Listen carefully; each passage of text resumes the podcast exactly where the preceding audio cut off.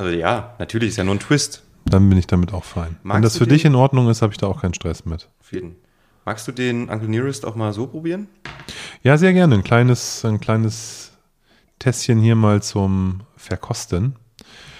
Ihr müsst nämlich wissen, der liebe Jason Stover, alias Whisky aus der Sicht eines Amerikaners, Grüße gehen raus. Der importiert Uncle Nearest, glaube ich, mit seiner, äh, mit seiner Firma N10 Bourbons und hat uns äh, jedem eine Flasche geschickt, also zwei Flaschen. Und ähm, einmal den, jetzt muss ich überlegen, ich glaube 43 Prozenter. Small Batch, genau. Small Batch und einmal den 50 Prozenter. Das ist hier der Bonded. genau, der, das ist ein ich, Blended. oder? Ist der Bonded? Weiß ich gar nicht. Aber auf jeden Fall 100 Proof. Ja. Und ähm, den habe ich letztes Mal schon dem Tim mitgebracht und der hat den jetzt gerade aufgemacht, um uns leckere Cocktails zu machen. Und wir wollten unbedingt nochmal äh, hier den Uncle Nearest auch probieren in unserem Podcast, wenn wir so, schon so was Schönes zugeschickt bekommen. Ist das Geiles? Ich habe hier, ähm, also wir machen den tatsächlich ganz normal, wie man eine Negroni auch machen würde. Boulevardier zu gleichen Teilen, Whisky zu gleichen Teilen, ähm, roten Wermut und Campari. Und ich habe jetzt mal diesen Belsazar Red. Ich habe gerade in die Flasche gerochen. Alter Verwalter. Ich finde, roter Geil. Wermut riecht aber immer, also da gibt es viele gute, ne? Das macht immer Spaß irgendwie, das Zeug. Ja, aber der ist halt wirklich hier nochmal super, super fruchtig. Da geht einiges. Ah, da muss ich, da brauchst du tatsächlich, glaube ich, auch einen Whisky, der sich gut dagegen durchsetzen kann, um ähm, ein geiles Ergebnis zu erzielen für einen Cocktail. Ja, ich sehe übrigens gerade, der Small Batch hat 46,5 und nicht 43. Also so ein großer, Zahl. unter, so groß ist der Unterschied gar nicht, finde ich, von 46,5 zu 50. Von daher alles gut. Stimmt. Das Spannendste am Uncle Nearest ist ja auch eigentlich die Story drumherum. Äh, nämlich, dass dieser Nearest Green, ähm, Der gar nicht Nearest hieß. nee, ich glaube, der hieß so, ne? Oder Nathan Green oder so, Genau, ich weiß glaub es nicht. Nathan, Nearest genannt oder so. Ja, ja, Ganz komisch. Irgendwie so. Auf jeden Fall ein, ähm, ein Afroamerikaner, der äh, von der den, äh, der den äh, Jack Daniels Leuten das Whiskybrennen beigebracht hat. Der war quasi der erste Master Distiller in der Jack Daniels Distillerie. Und woher konnte der brennen? Weiß man Das das? weiß ich nicht. Das habe ich jetzt nicht gelesen auf der Homepage, aber ähm, der ist sozusagen da der, der, der, der, der erste Brenner bei Jack Daniels. Und dem wird auch viel von diesem ähm, Lincoln County Process zugeschrieben, also dieses Filtern auf, diesem, auf dieser Ahornkohle Ja. und das Okay. Reifen in ausgebrannten Holzfässern. Ja, das wird ihm zugeschrieben oder ihm angedichtet. Und jetzt muss man ja wissen, zu der Zeit, weil du als Farbiger ja einfach nur mal am Arsch in den, in den, ähm, in den USA. Es war mit Sicherheit keine gute Zeit und ich glaube, dass er zu Lebzeiten nicht den Fame hatte, den er, der ihm eigentlich äh, zugestanden hätte, weil er eben halt die falsche Hautfarbe hat. Und äh, diese, diese Brand, diese, ähm, oder dieser Name Uncle Nearest, so wurde er genannt, ist wiederbelebt worden.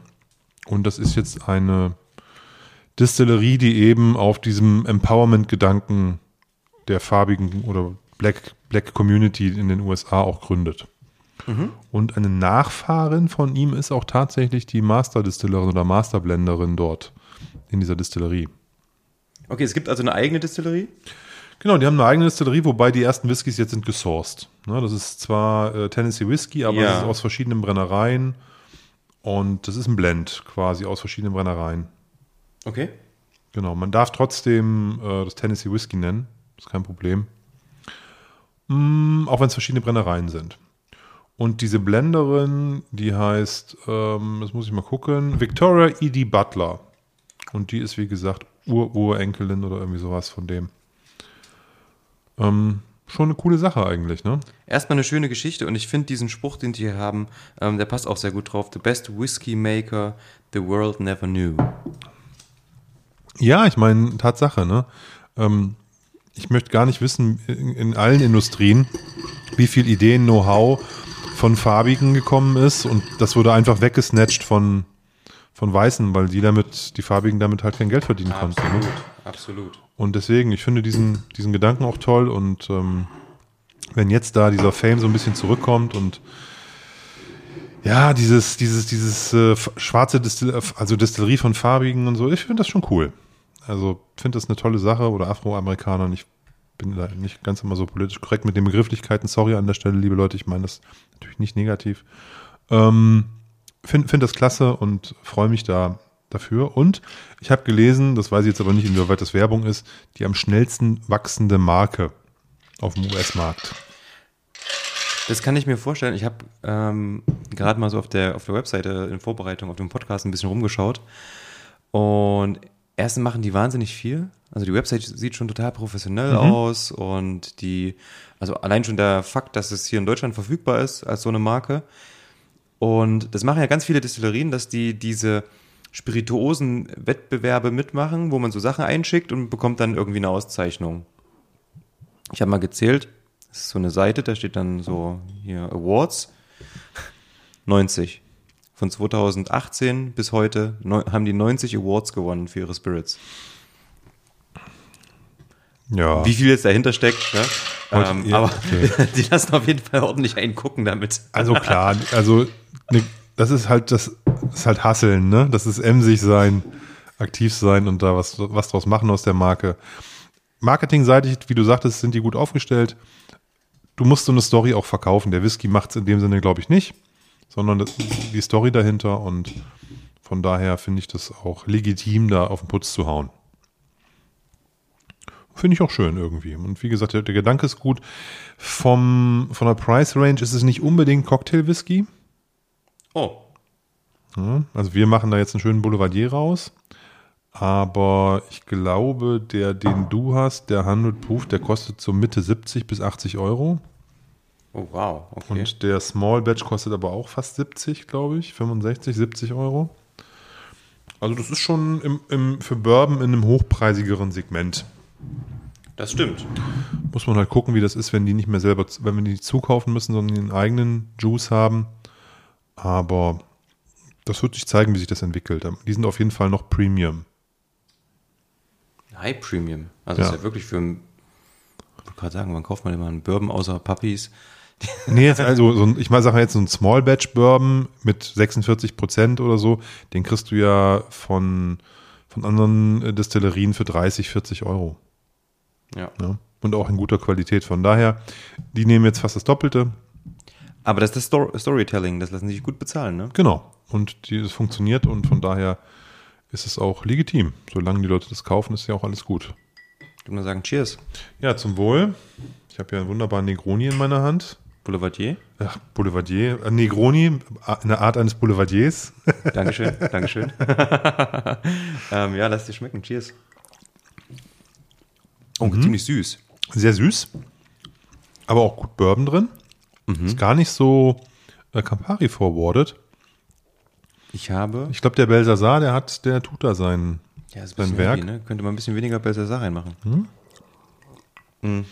Wir, wir haben beide nicht so einen süßen Zahn bei Cocktails, aber. Ich würde tatsächlich gut. ein bisschen mehr Whisky reinmachen.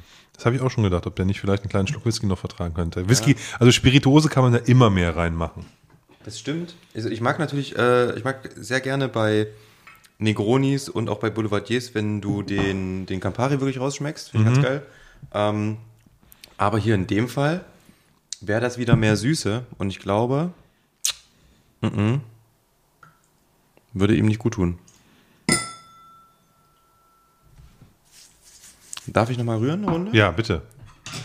Bitte rühren Sie. Dürfte ich mich. Nein. das sieht natürlich gut aus, auch hier in dem Glas. Der Tim hat so einen so einen fetten Eiswürfel da reingelegt in so einen Tumbler. So ein Vierkant so ein Vierkantwürfel in, ich weiß nicht, was sind das, zweieinhalb Zentimeter Kantenlänge? Drei mal drei. Drei mal drei, also siehst mal du drei. gar nicht so schlecht. Ja. Sieht gut aus. Die sind geil, ähm, kann ich nur jedem empfehlen. Das gibt es bei Aldi einmal im Jahr für 2,99 Euro so eine Silikonform. Mhm. Dann kriegst du halt, die kriegst du, sind immer sechs Stück drin, die reichen für einen Hausgebrauch, die hast du immer im Gefrierschrank irgendwie liegen. Und das ist ein geiles Maß auch für einen Tumbler. Und bleibt halt schön lange, verwässert nicht allzu sehr. Besser. Und ist quasi 4CL dann mhm. wirklich besser. Bisschen würziger, schön mhm. würzig. Kommt mm. der, jetzt kommt der Bourbon. Jetzt kommt der Bourbon, äh, der Bourbon ist es ja nicht. Der Tennessee Whiskey gut durch, sorry. Achso, der darf sich nicht Bourbon nennen? Nein, es ist ja die eigene Kategorie. Ne? Es ist kein Bourbon, es ist Tennessee Whiskey. Klar, es ist in der Art eines Bourbons, könnte man auch sagen. Aber die haben ja in Tennessee ihre eigene, eigene Whisky-Kategorie kreiert. Mhm. Sagen darf man das bestimmt, aber es ist eigentlich ein Tennessee Whisky. Ja. Hier steht Premium Whisky drauf.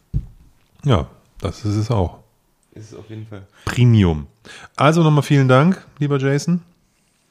Lego, Schmego. Macht auch in der Nase einen schlanken Schuh. Ne? Oh, geht doch schön warm runter hier, das Ding. Mm, ich Also ich habe gerade ähm, hier das, das, das Nosing-Glas mit dem, mit dem puren nochmal hier mir einfach genommen. Lass mal kurz den, den Cocktail noch stehen. Der kann noch ein bisschen kühler werden, ein bisschen, ein bisschen Schmelzwasser vertragen. Aber riecht gut. Also, gefällt mir. Ich bin ja bei Bourbon. Hm, geht so, muss ich nicht immer haben. Er ist ja bei Bourbon so. Geht so, der Tim. Ja, und äh, hier, hier fällt mal. Macht schon Spaß. Zumindest Also ich finde, Nase. ich finde jetzt auf jeden Fall erstmal irgendwie sehr karamellig, sehr vanillig, fruchtig. holzig, also sehr, sehr tolle Eiche drin, Der hat, der hat so, Würze, der hat so eine Melone, vielleicht Melonenfrucht, Orange, Pfirsich. Pfirsich? Ja, so ein Oller Pfirsich. Pfirsich habe ich jetzt nicht so, aber nee, das ist, ist, ähm, bietet viel. Eistee. Auf jeden. Eistee. Oder denke ich immer an Penderin oder sowas. Hm. Nein, okay, ja, weiß ich, was du meinst. Diese miese Eis, also Nee, Plastikeistee. Nee. Ja, ja, oder hier diese, diese, diese Krümel-Dinger, diese Granulateistee. so ganz süß. Ja, ja. nee, den meine ich nicht. Aber ja, doch schon süß. Aber nicht Schwarztee, sondern, weiß nicht. So ein Pfirsich, so, so leichter, günstiger Pfirsicheistee oder so. Hat irgend sowas. So eine Note ist drin, was ich manchmal bei älteren ähm, Scotches habe, dass das in Richtung ähm, Pfirsich oder Mirabelle oder sowas. So, irgend so eine Frucht ist das. Mirabelle. Hm, der Tim, der schwärmt schon wieder hier. Schöne Mirabellenmarmelade drinne. Doch Mirabelle. Ne, und das klebt richtig. Aber liebe Leute, bevor Sehr wir nice. mit AI. Mit AI. Das sächsische Nice. Ja, das stimmt. Ähm, bevor wir jetzt hier weiter abschweifen, wird es, glaube ich, mal Zeit fürs Intro, lieber Oliver.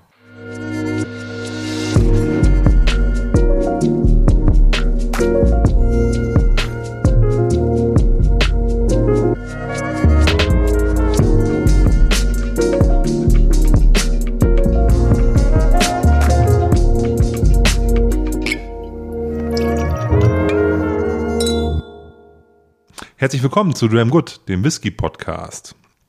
Mein Name ist Oliver Ich bin Tim. und wir wollen heute mit euch bummelig eine Stunde über das Thema Whisky sprechen. Wir sind schon mittendrin. Und eine Woche zu spät. Nein, wir sind nie zu spät. Ja, wir haben eine Woche ausgelassen. Äh, ich habe es einfach nicht gepackt, leider mich mit dem Tim zu treffen, weil ich beruflich die ganze Woche unter, unter Volldampf war und äh, da unterwegs war auch viel. Und da ging das einfach nicht. Deswegen haben wir nach der Sommerpause, nach der schönen Lagerfeuerfolge, die sehr, sehr cool war, die mir sehr gut gefallen hat. Das war ein wunderbarer Abend. Also die Folge, der Abend hat mir sehr gut gefallen. Mir auch. Und äh, da sind jetzt drei Wochen, bis ihr das hört, jetzt vergangen. Ist aber, glaube ich, auch kein Drama. Nein. Ne? Äh, wir versuchen diesen zwei Wochen Rhythmus zu halten, aber klappt nicht immer. Aber dabei ist äh, dem Tim was aufgefallen, was mir beim Zusammenschneiden nicht aufgefallen ist. ich habe hab in der Lagerfeuerfolge das, unser altes Intro benutzt und ich habe es nicht gemerkt. Du warst einfach so nostalgisch am Nee, Lagerfeuer. ich habe es echt nicht, ich habe es beim Schneiden auch nicht gemerkt. Ich bin mit, ihr müsst wissen, ich bin mit meinem Notebook umgezogen, also habe ein neues Notebook und habe dann die Dateien rübergezogen und habe dann offensichtlich die alte, ähm, weil ich das ja neu einrichten musste, das äh, unser Schneidetool, habe ich einfach das falsche Intro importiert in die Spuren und habe es dann natürlich beim Abmixen, was heißt natürlich, ich habe es einfach nicht gemerkt. Und der Tim, Das hättest du spätestens merken müssen, als der Dateiname der alte war. Das war nämlich dieser alte Dateiname mit dem Namen des Ja, Intros. stopp, stopp. Ich habe das ja als Intro 1 Spur. Ich habe das ja als Spur für Audacity schon abgespeichert. Ich ziehe ja quasi nur die Audacity-Spur ins, ins nächste Projekt. Aber bei mir macht es eine Datei auf, wenn ich das quasi reinlade, und die hat dann den Namen des Künstlers, der unser Intro gemacht hat. Das ist richtig, aber das, weiß ich, da klicke ich okay, immer weg, weg. Also wenn irgendwo Fenster aufgehen, ich drücke immer alles. Alter. Ich gucke da nie drauf. Das gibt ja nicht. Ich bin da, ich, äh, für, so, für solche Details habe ich kein Auge. Ja, dann müssen wir mal ein neues Intro machen mal wieder. Nee, wir haben ja das alte Intro noch, ist ja nicht weg. Ich hatte es nur nicht ähm, mit rübergezogen. Das war einfach nur ein. Es kam zumindest keine. E-Mail-Beschwerden, von daher hat es wahrscheinlich keiner gemerkt. Nein, ich glaube, es kann ja tatsächlich sein, dass das mit dem Lagerfeuer und der Nost Nost Nostalgie, die dann auf einmal Ja, da war, ja. ja auch wieder gut äh, gefittet hat. Gut möglich. Ähm, ist ganz witzig. Und irgendjemand hatte mal, irgendein YouTuber war das. Der hat andauernd ins Intro gewechselt. Ich weiß nicht, wer das war. War irgendeiner, der Whisky-Bubbler. Nein, der hat. Der Bubbler hatte eine Zeit lang, hat er irgendwie für jede Folge ein anderes Intro gehabt und dann hat er sich für eins entschieden. So war das, Das- zumindest gefühlt für mich. Das kann ich jetzt nicht beurteilen. Ich bin nur ein großer Fan von dem Bubbler-Intro, von dem Sound. Ja, ist geil. Das ist so ein moderner, schleppender Hip-Hop-Beat. Finde ich mega gut. Gefällt mir total. Habe ich ihm, glaube ich, auch vor ein paar Wochen mal ähm, unter irgendeins von seinen Videos äh, kommentiert, dass ich sein Intro richtig geil finde. Best, bestes YouTuber-Intro habe ich, glaube ich, geschrieben. Sehr gut. Sehr gut. Ja, siehst du, man muss auch mal für sowas Props geben. Alle, du, ich bin, wie gesagt, ich mag ja sowas. Ähm, ich, ich mag, was ich nicht so mag, ist so, wenn das so, so eine irische oder schottische Folklore-Kram-Gedudel ist, so, da stehe ich nicht so drauf. Aber das ist halt Wer hat das denn? Das sage ich jetzt nicht. Sorry. Hass Ja. über sie. Nein, das nicht. Ja, Nein, alles gut. Ich wollte gerade sagen, das bietet sich ja trotzdem an. Ich möchte aber nicht sagen, was mir nicht gefällt, sondern ich möchte lieber darüber reden, was mir gefällt. Sehr positive Einstellung, finde ich sehr gut. Zumindest was Kollegen betrifft, die irgendwie Content produzieren. Ich habe gerade mal den Uncle Nearest probiert. Würzig auf, am Gaumen. Schön würzig. Mm, gar nicht fruchtig. In der Nase ist der fruchtig, in der, auf, auf der Zunge ist der würzig. Und die 50 Prozent hätte ich nicht gedacht. Nee, finde ich auch nicht. Ich finde den sehr mild, Total. aber ich finde den auch relativ schnell weg, muss ich sagen. Ja. Ich habe noch, so, ich hab noch ein bisschen, Regt aber gleich dazu an, den nächsten Schluck zu nehmen. auf jeden Fall, ich bin immer noch bei der Melone, komischerweise. Ich habe ein ganz bisschen Melone, und Melone? würzig. Ja, ich habe eine Melonenschale. Was für eine Melone? Was, hier so eine gelbe. So Geier, eine Honigmelone. Cantaloupe, Honig. Honigmelone. Auf der Zunge, also Ja, so, ein- äh, so ein bisschen Honigmelone kann ich mir da, ja, die Süße auch mit diesem, Lei- also, ja, ja, ich we- weiß, was du meinst. Weil es halt auch sehr, sehr, wie ist es, wie kann man das beschreiben? Honigmelone. Ja, Ich habe es doch schon beschrieben, Tim. es ist halt keine Säure, und deswegen kam ich aber auch auf dieses, auf dieses Steinobstige. Das ist auch sowas. Das Ja. hat nicht so eine intensive Säure, sondern eher sowas, so eine schmeichelnde, ganz entspannte Frucht, die ein bisschen voller ist. Wo du jetzt Stein sagst, finde ich äh, sogar, er ist ein Tick mineralisch sogar. Mhm, absolut. In der Nase sogar schon. Und auf der Zunge, dadurch, dass er so schnell weg ist, hat das auch diesen Eindruck. Hinterlässt dann so ein bisschen so, Bisschen trocken, ne? ach, ist das schön wieder. Habe ich vermisst, mit dir mal wieder hier ein bisschen über Whisky zu flexen.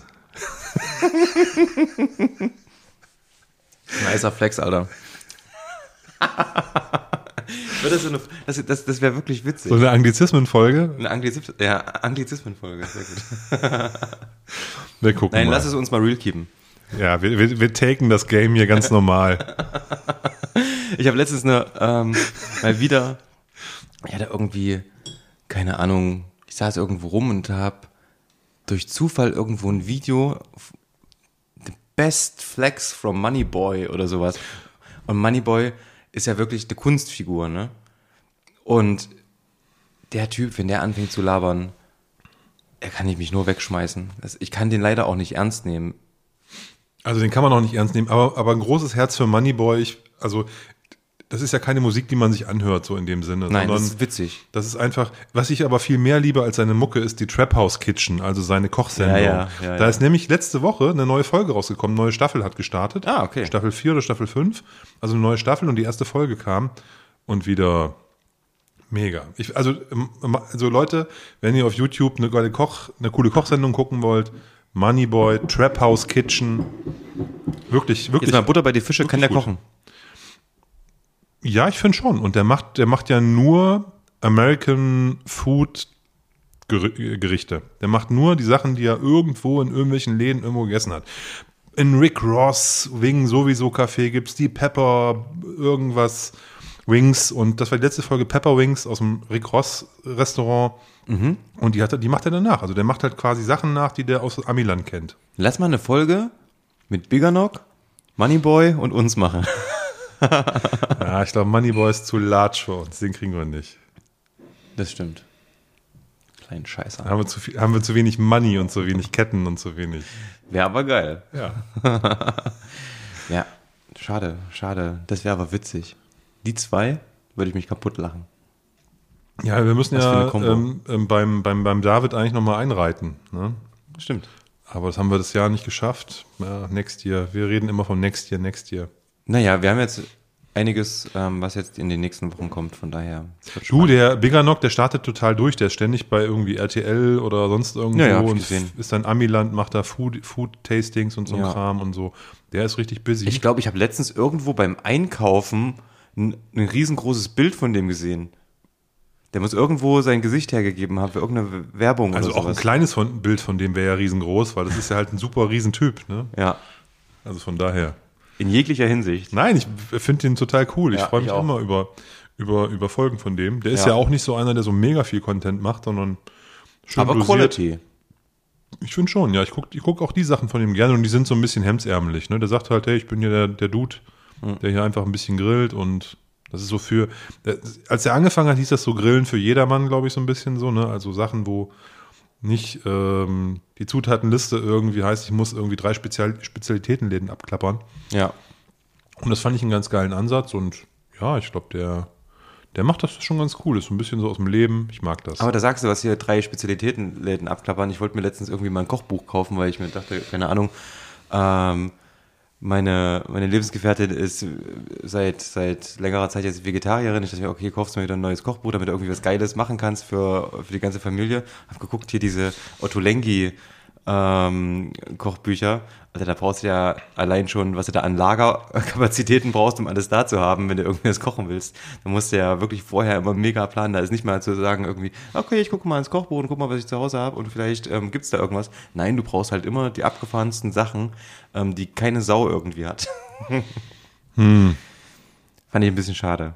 Aber ähm, vielleicht eine zu weite Abschweifung. Nee, du, Kochbücher. Ich bin, ähm, ich habe ich hab auch irgendwie einen Meter Kochbücher zu Hause. Ich habe früher mir gerne Kochbücher gekauft, aber so aufgrund von Handy und dem ganzen Kram ist mir das alles, ich gucke da kaum noch rein, ehrlicherweise. Ich, manchmal blätter ich so ein bisschen wegen Bildern und weil mir irgendwas gefällt. Ja. Ich ähm, kenne auch einen Koch, von dem ich zwei, drei Bücher habe. Den habe ich mal kennengelernt. Kennen, ich kenne den ist zu viel gesagt. Ich habe den mal kennenlernen dürfen. Und äh, dann, wenn ich sehe, dass der was Neues rausbringt, dann bestelle ich mir das mal oder Ja. so. Aber dass ich jetzt sage, irgendwie, ich koche jetzt nach Kochbuch, das, die Zeiten sind vorbei. Ne, als ich von zu Hause ausgezogen bin, hat meine Mutter mir Dr. Oetkers Schulkochbuch geschenkt. Da sind so die ganzen Klassiker drin, von Kartoffeln kochen bis Rouladen machen, sage ich mal. So auf, auf, auf gute alte deutsche Ja, Kochkultur. dabei sowas ich. Nein, nein, also genau. Ich habe ich hab früher mir schon in Kochbücher reingeguckt, zu der Zeit, wo ich A, ähm, vielleicht weniger Erfahrung hatte und B, auch es kein Internet gab, wo ich mal eben schnell reingeguckt habe. Wenn ich jetzt irgendwie was machen will, dann finde ich ja irgendwie 12.000 Rezepte zu einem Gericht. Da brauche ich kein Kochbuch. Also wenn, dann würde ich mir eins kaufen, weil ich Lust auf schöne Bilder habe und drin rumblättern will und das Storyboard cool ist. Ja. Das letzte Kochbuch, was ich mir gekauft habe, ist ein äh, Rap-Kochbuch. Also das ist wie in so einem Comic gemacht und zu jedem Rezept gibt es sozusagen einen Rapper, der vorgestellt wird. Das ist so ein Hip-Hop- Hip-Hop-Kochbuch. das ist das letzte, was ich mir gekauft habe, aber nur weil es Hip-Hop war. Äh, das Kochbuch davor, was ich mir gekauft habe, ist das Sop- Sopranos Cookbook. Also sozusagen die in den Also du brauchst immer eine Storyline. Nee, aber das ist, ich brauche keine Kochbücher mehr, aber da hat mich, hat mich das irgendwie getriggert. Und das Sopranos Kochbuch ist schon ewig her. Okay. Ne, das habe ich mir schon vor, ach, wann, wann lief die Serie? Das ist zehn Jahre her oder so, keine Ahnung. Da habe ich mir das mal gekauft. Ne, also ich habe mir lange keine Kochbücher mehr geholt, weil brauche ich eigentlich nicht, benutze ich auch nicht. Ja, von daher. Es Ja, steht im Regal und ähm, man, guckt, man guckt mal rein, blättert ein bisschen rum. Ich Genau. finde so, ich find so Warenkundebücher finde ich ganz cool. Ich habe so einen, so einen, Hast du sowas? ich habe so ein, so, ein, so, ein, so ein aus dem Französischen übersetzte dicke Schwarte, wiegt so irgendwie gefühlt acht Kilo. Und da hast du sozusagen so ähm, äh, das Rind und dann hast du da irgendwie zwölf Seiten über zerlegte Teile vom Rind und sowas. Ne? Ja. Der Tim hält gerade sowas hoch. Sowas, also ich habe meins ist großformatiger, aber ein bisschen schmaler vom, von, den, von der Seitenzahl her als deins jetzt. Aber sowas finde ich halt cool. Da gucke ich dann auch mal gern drin rum, was es für Cuts gibt und ähm, so ein Zeug halt. Für sowas wünsche ich mir tatsächlich manchmal, wir würden doch ähm, mitfilmen. Ja klar, das, ihr könnt es jetzt nicht sehen. Ne? Der Tim hat jetzt gerade eben mal unten ins Regal gegriffen und zieht da so eine dicke Schwarte in, mit rotem Cover raus, nicht, die das kennen viele aussieht bestimmt. wie so, wie so, wie so fünf, fünf Telefonbücher übereinander von der, von, von Das ist der, der von der Silberlöffel, also die, die klassische italienische Küche. Ähm, und das Ding, das hat irgendwie 40 40.000 Seiten gefüllt. Ja. und ich glaube, wir haben da, ähm, wir haben das irgendwann bestellt. und Ich glaube, es stand auf der, auf dem Lieferschein stand drauf ähm, 6,5 Kilo. Ja, es gibt ja manchmal so Dinge dann, also, also ich finde diese, diese Grundlagenbücher cool, weil du, ähm, da wird dann zum Beispiel erklärt, wie man ähm, ein Geflügel ähm, zerlegt oder sowas, ne? Und also Techniken auch. Das finde ich cool. Ja, mit Fotos und sowas und so ein bisschen Anleitungen und so, ähm, wie man einen Fisch filetiert. Ne, und dann hast du dann so fünf verschiedene Fische mit fünf verschiedenen Filetierarten und so. Dann kannst du da so gucken, wie die das so machen. Also nicht als Video, sondern halt mit, mit Fotos. Könntest du heute alles googeln, ne? Ist eigentlich auch. Aber wie gesagt, damals gab es kein, also für mich war das, war, war dann das Buch eher da, das Thema und von daher habe ich noch so ein Buch. Aber ich würde es mir heute auch nicht mehr kaufen. Davon abgesehen, dass es mit Sicherheit äh, nicht billig war. Okay. Aber schöne Bücher sind halt schöne Bücher. Ich wollte gerade sagen. Ne? Und da hat man ja auch länger was von, weil das wissen wir ja auch, digitale Formate sind dann irgendwann auch weg. Ich weiß nicht, wer es mitbekommen hat. Ich glaube Sony, ja Sony war es, glaube ich. Also wer auf Amazon oder anderen Portalen ähm, Filme von Sony gekauft hat, der hat eine Kündigung bekommen, also ins, in, sein, in sein Postfach und die sind alle weg. Das ist, weil Sony den Vertrag mit Amazon gekündigt hat. So, quasi von Sony Pictures. Ja, ich glaube, es ist Sony gewesen, genau. Das heißt, wenn du quasi dir einen Sony-Film, hier John Wick oder so, hatten sie so beispielsweise bekannte Filme, wenn du dir die für 12,99 bei Amazon digital gekauft hast, die sind jetzt weg. Selbst betroffen gewesen? Nein, nein, ich habe es nur, Ach so, gelesen, okay. ich, ich leih mir immer so ein Kram immer aus, ich gucke eh nichts Ja, ja. mehrfach. Ja. Also wir haben so Kinderfilme, so Harry Potter haben wir vielleicht mal gekauft, weil dann war es ein Euro teurer, das zu kaufen, weil wir dachten, okay, das kann man dann später nochmal gucken. Auch aber- blöd. Gibt es jetzt bei Netflix. Ja, das ist auch alles egal eigentlich. Ne? Musst du auch nicht machen. Aber du weißt, was ich meine. So, ich wollte nur noch ähm, einen zweiten Streaming-Anbieter nennen. Ja, sehr gut. Walt Disney ähm, und, ähm, und, The Zone. und Wow. Sky gibt's ja nicht mehr, ist jetzt Wow. Echt? Also Hier bin ich voll raus. Ich habe keine Ahnung. Du, wir haben die alle. Echt? Ja, Konsumiert ihr so viel? ich nicht. Okay. Ich gucke ja eigentlich kein Fernsehen, also ganz, ganz wenig. Also von daher, für mich ist das alles nichts. Aber nee, wir teilen uns das. Ne? Wir machen, wir haben so einen Fa- Family-Account Ja. und jeder hostet halt quasi so ein, zwei Channels und dann werden die halt geteilt. Geshared in der Family. Nice. Nice. Very nice. Very, nice. Ja, jetzt sind wir hier aber wirklich mega abgeschwiffen. Ich finde dein Cocktail ziemlich gut. Uncle Nearest, Ja, ich bin schon fast fertig. Sorry, ich bin heute. der Negroni.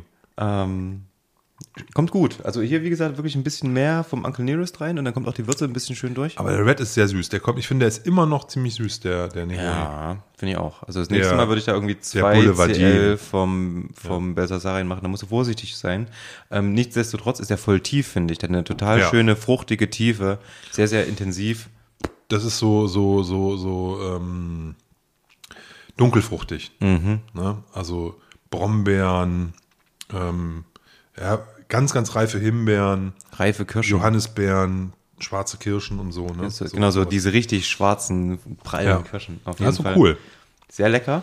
Ähm, ja, Belsasar finde ich irgendwie sowieso total interessant. Die äh, machen ja solche leckeren Sachen wie diese Riesling-Edition. Da bin ich ja mega Fan von. Ja, der, das ist eine Ananas Alter. und äh, äh, Tropical Klatsche hoch 10. Da brauchst du eigentlich, aber eigentlich brauchst du nur das, Eiswürfel, ein bisschen, ein bisschen kaltes Wasser aufgießen. ich mache mir immer ein bisschen Tonic dran, weil ich ein Aber bisschen Tonic Säure geht mag, auch, genau. das ist auch gut, Das ne? Aber beides super, ne? Also wer kein Tonic hat, kaltes Mineralwasser ist auch gut, Eiswürfel drüber. Belsasar, Riesling. Kann man auf jeden Fall, wie gesagt, im Sommer mega. Ja, super lecker. Geht auf jeden Fall klar. Ja, ansonsten hast du mich ja äh, im Stich gelassen.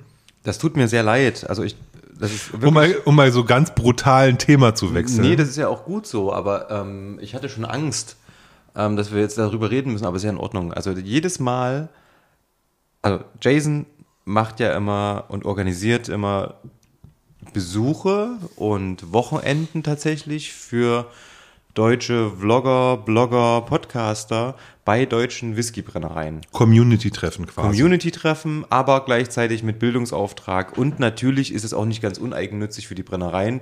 Ähm, die kriegen halt auch mal so ein bisschen Aufwind und ähm, die Leute, die den Bloggern, Vloggern, YouTubern und so weiter ähm, folgen, die kriegen auch vielleicht mal eine neue Brennerei zu Gesicht, was ich ganz geil finde. Und jedes Mal melde ich mich an und jedes Mal kann ich nicht. Aus irgendeinem Grund, dann vier, fünf Wochen vorher klappt es dann irgendwie nicht. Ähm, es ist mir schon sehr peinlich, weil es, glaube ich, jetzt tatsächlich irgendwie das vierte oder fünfte Mal ist, dass ich nicht mit kann. Aber dafür bin ich ja da und eskaliere da rum und kann dann quasi die Peinlichkeit für dich mit übernehmen dann vor Ort. Das Schöne ist, ja, schön. Also ich war, ich war ja immer dabei äh, bei den, bei, bei, bei ähm, im Spreewald, bei Stork, äh, dann in Emsteck bei Löwehusen Ja. im, im, im, im, in Norddeutschland und jetzt äh, vergangenes Wochenende in Sprockhövel in der Nähe von Wuppertal bei der Hubble Distillerie. Und es war ein Träumchen, du hast echt was verpasst. Ach, halt die Klappe. Nee, wirklich. Ich habe die Bilder gesehen, ich dachte mir so, oh nee. Also, wenn, wenn, wenn, mein, wenn meine Frau ein, wenn der ein, ein roter Teppich ausgerollt wird, im Sinne von, wir wurden super gut empfangen irgendwo, dann sagt die immer, wir wurden empfangen wie Staatsgäste. Das hast du letztens schon gesagt.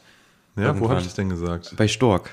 Okay, ja. In dem Fall war das, war das begeisternd. Also es war wirklich begeisternd. Wir sind, ich, ich muss das mal so ein bisschen so umreißen, damit du eine Vorstellung davon bekommst. Ja. Wir sind im Hotel, ich weiß gar nicht, so zehn, zehn Taximinuten entfernt, waren wir im Hotel. Und äh, was im Übrigen noch gesponsert wurde von, von Hubble, kann man jetzt auch mal sagen. Die Übernachtung war da halt auch von der Distillerie für uns Blogger und Vlogger organisiert. Wir waren, ich weiß gar nicht, 15, 17 Leute Oh. und ähm, hat, wurden dann geschuttelt zur Distillerie.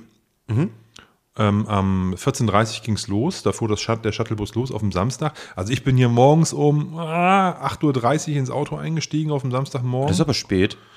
ja, Ich dachte, also, also bei dir hätte ich jetzt erwartet, dass du irgendwie um sieben schon ähm, am Hermsdorfer Kreuz bist. nee, nee, nee. Also ich bin um, da fahre ich eh nicht lang, weil das ist ja Richtung Süden, Ach, Hermsdorfer verdammt. Kreuz. Ich fahre Ja, ja, das ist eher Richtung Westen, dachte ich dann auf die A4. genau, du fährst die 38 durch. okay. okay. weil du hättest auch auf die A4 können.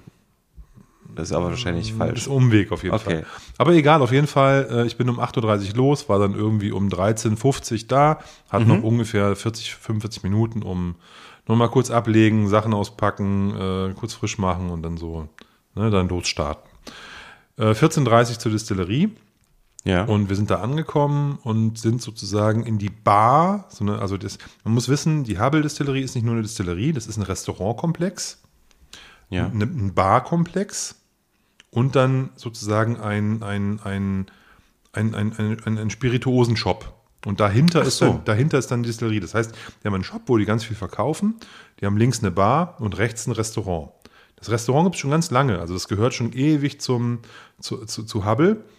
Mittlerweile betreiben die es nicht mehr selber, haben das verpachtet, aber ich habe da vor 15 Jahren schon gegessen.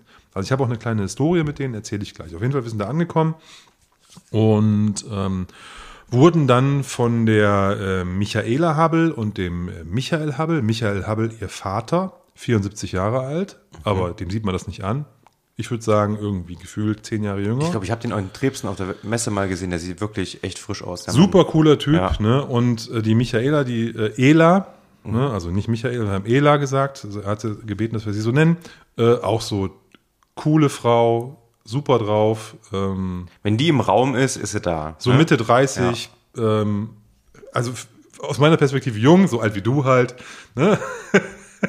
aber halt äh, wirklich cool, ne? Also äh, schon erfahren so und, und in- das ist ein Familienbetrieb. Ja, und wir sind da reingekommen in diese Bar, da gab es dann ein paar Platten mit Canapés und die hatten in so einer Slush, in so einer Slush-Maschine, Slushy-Maschine.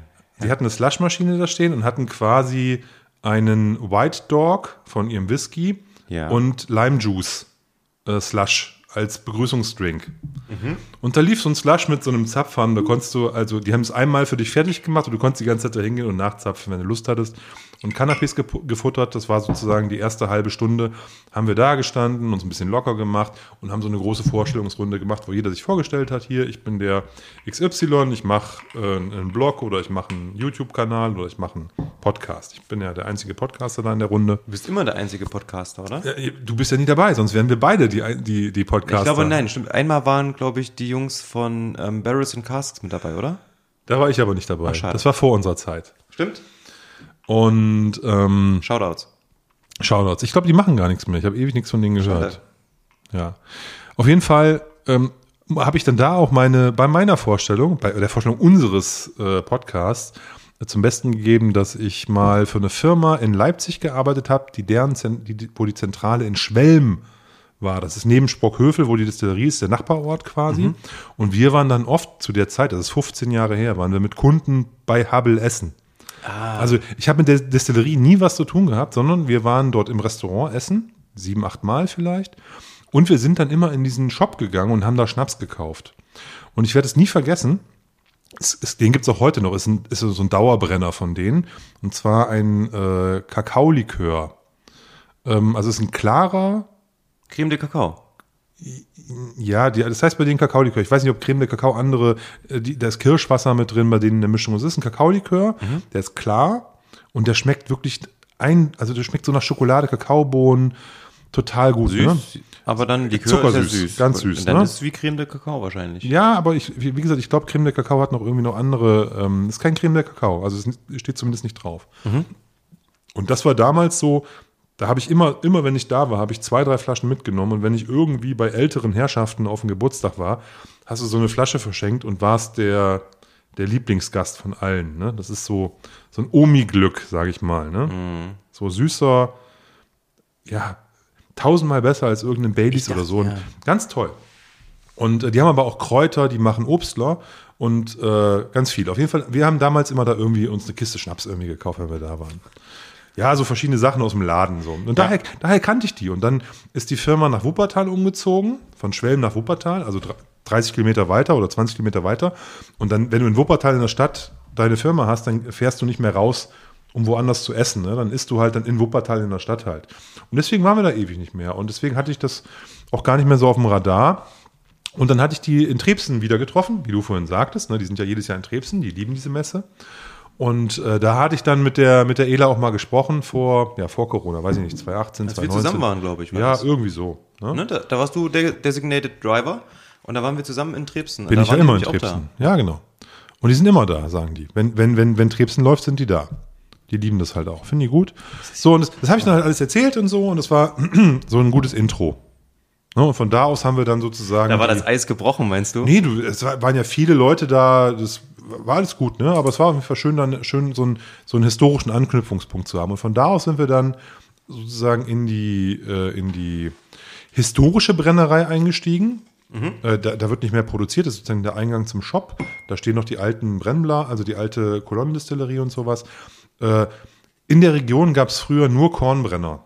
Und die haben alle für den Tagebau Korn produziert. Gab es irgendwie, ich weiß nicht, 20 Stück in der Region. Krass. Die sind alle weg. Einen gibt es, glaube ich, noch, der macht irgendwas anderes. Und Hubble ist dann umgestiegen auf Obstbrände und sowas, um sich davon ein bisschen zu emanzipieren. Und das hat deren Überleben halt gesichert. Dass sie nicht nur Korn gemacht hat, weil Korn wollte irgendwann keiner mehr trinken. So. Naja, ist ja verständlich. So genau. Aber so die, die Untertage, ne, also diese, die, die Bergmanns-Geschichte ist halt Korn. Ja. Ist überall. Ne? Also ist auch, auch hier in der, im Osten. Ne? Und auf jeden Fall, ähm, ja, ging das dann von da los. Dann sind wir in die in dem Bereich, wo die Gins und ihre ganzen Obstler und sowas herstellen. Dann quasi die Küche, das sah aus wie eine Apotheke, wo die die ganzen ähm, Rohstoffe verarbeiten, also sprich die Früchte und die, die, die, die Kräuter und sowas, aus denen die dann ihre Destillate machen. Die machen alles selber. Ne? Also die, ich weiß nicht, wie man das nennt, aber die, die lösen halt aus den, aus den, Man nennt es Destillieren. nee, nicht destillieren, also ähm, sozusagen das Vorbereiten der natürlichen Produkte. Da haben die ja auch eigene Anlagen für. Du schmeißt ja nicht einfach so die Blätter irgendwo in den Destillationsapparat, sondern du, du bereitest das vor. Mazeration. Ja, Mazeration, da gab's, die hatten so einen Haufen Kram da rumstehen. Das war, wie gesagt, das ist unsere Küche. Ne, da standen, keine Ahnung, 60, 80 große Flaschen mit, äh, mit, mit verschiedensten Inhalten. Ähm, da besteht ja, was weiß ich, so ein Kräuter besteht aus 20 Kräutern und die sind da alle überall dann verteilt. Ach, cool. Ah, es war Das richtig klingt geil. schön. War super nett, also Handwerk, ne? Du gemerkt, Ja. das Handwerk. Ja.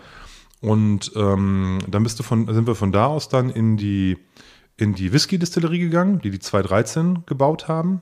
Mit Die einer, haben jetzt, eine Kupferbrennblase Ja. seit 213. also die brennen quasi alles andere auf anderen Brennblasen und nur Mhm. den Whisky auf der Whisky-Anlage. Genau. Finde ich gut, muss ich sagen. Genau, das ist haben, super. Das hat sie mit initi- initiiert.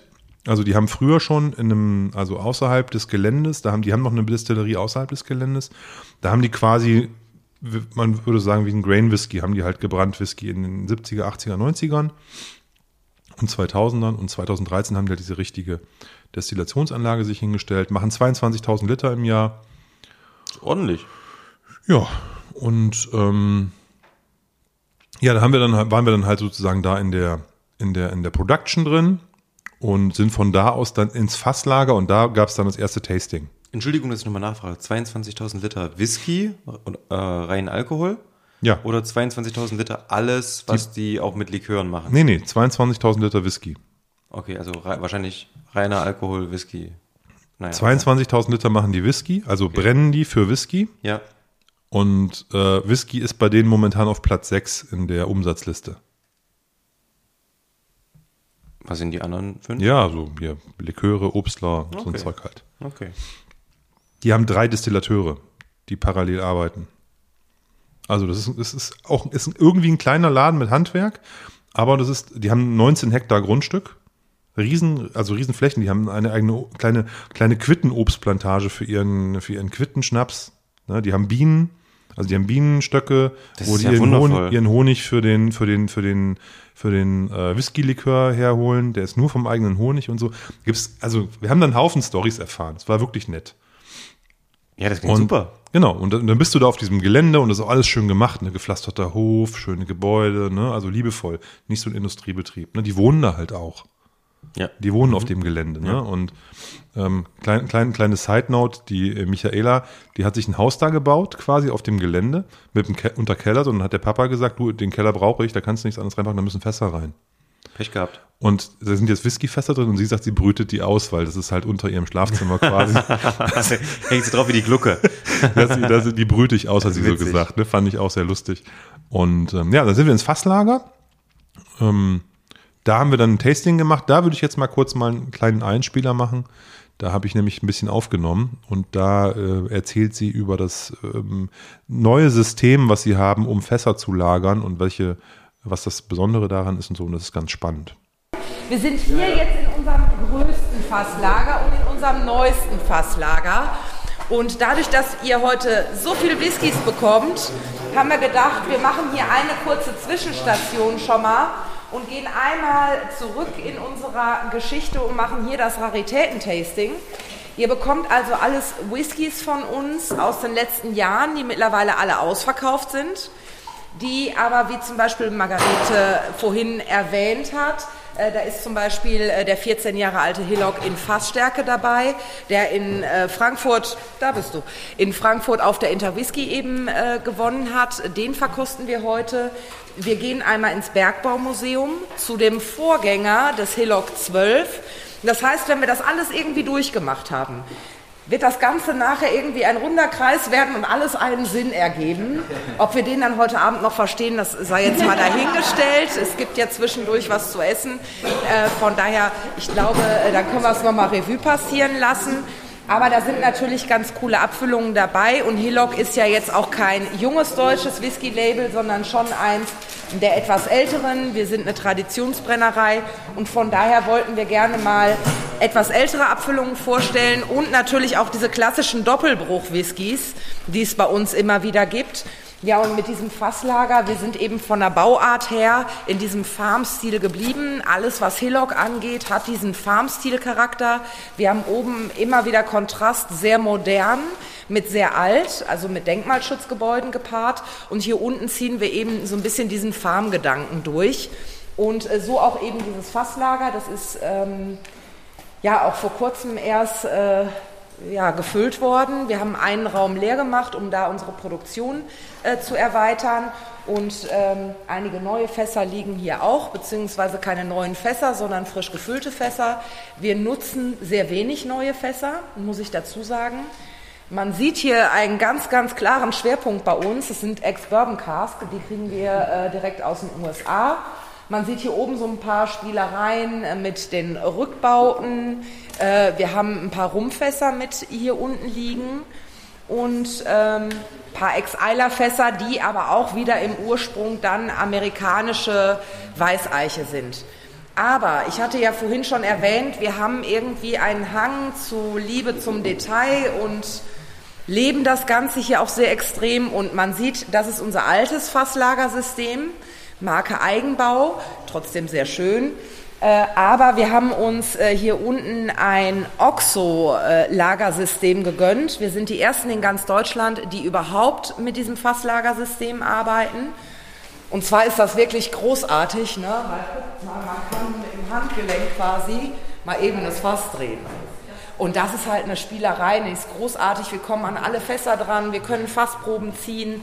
Äh, für Inventuren ist das klasse. Plus mein Vater hat es irgendwann bei Bordeaux-Weingütern gesehen, angefangen zu lieben. Dann hat er uns angefixt. Dann hat er mich angefixt. Dann habe ich auch gesagt, ja, total klasse. Aber zwei Jahre lang zu teuer. Ne? Definitiv. ähm, ist, so ein, ist so ein kleiner Luxusartikel, den wir uns gegönnt haben. Dadurch, ich habe ja vorhin schon gesagt, wir haben nicht viele Hobbys. Von daher kann man das auch für sowas ausgeben. Und ähm, so ist dieses Lagersystem hier eben zustande gekommen. Und was dabei rauskommt, würde ich sagen, ähm, schauen wir uns doch jetzt mal in der Praxis an. Von daher nimmt gerne Platz. Zwei hier gibt es noch Fragen. Ja. Gerne. Einmal, das, die Fässer sind offen, das heißt, sie sind nicht verplombt, also wegen der Zollgeschichte. Das Ja. heißt, ihr könnt hier rangehen.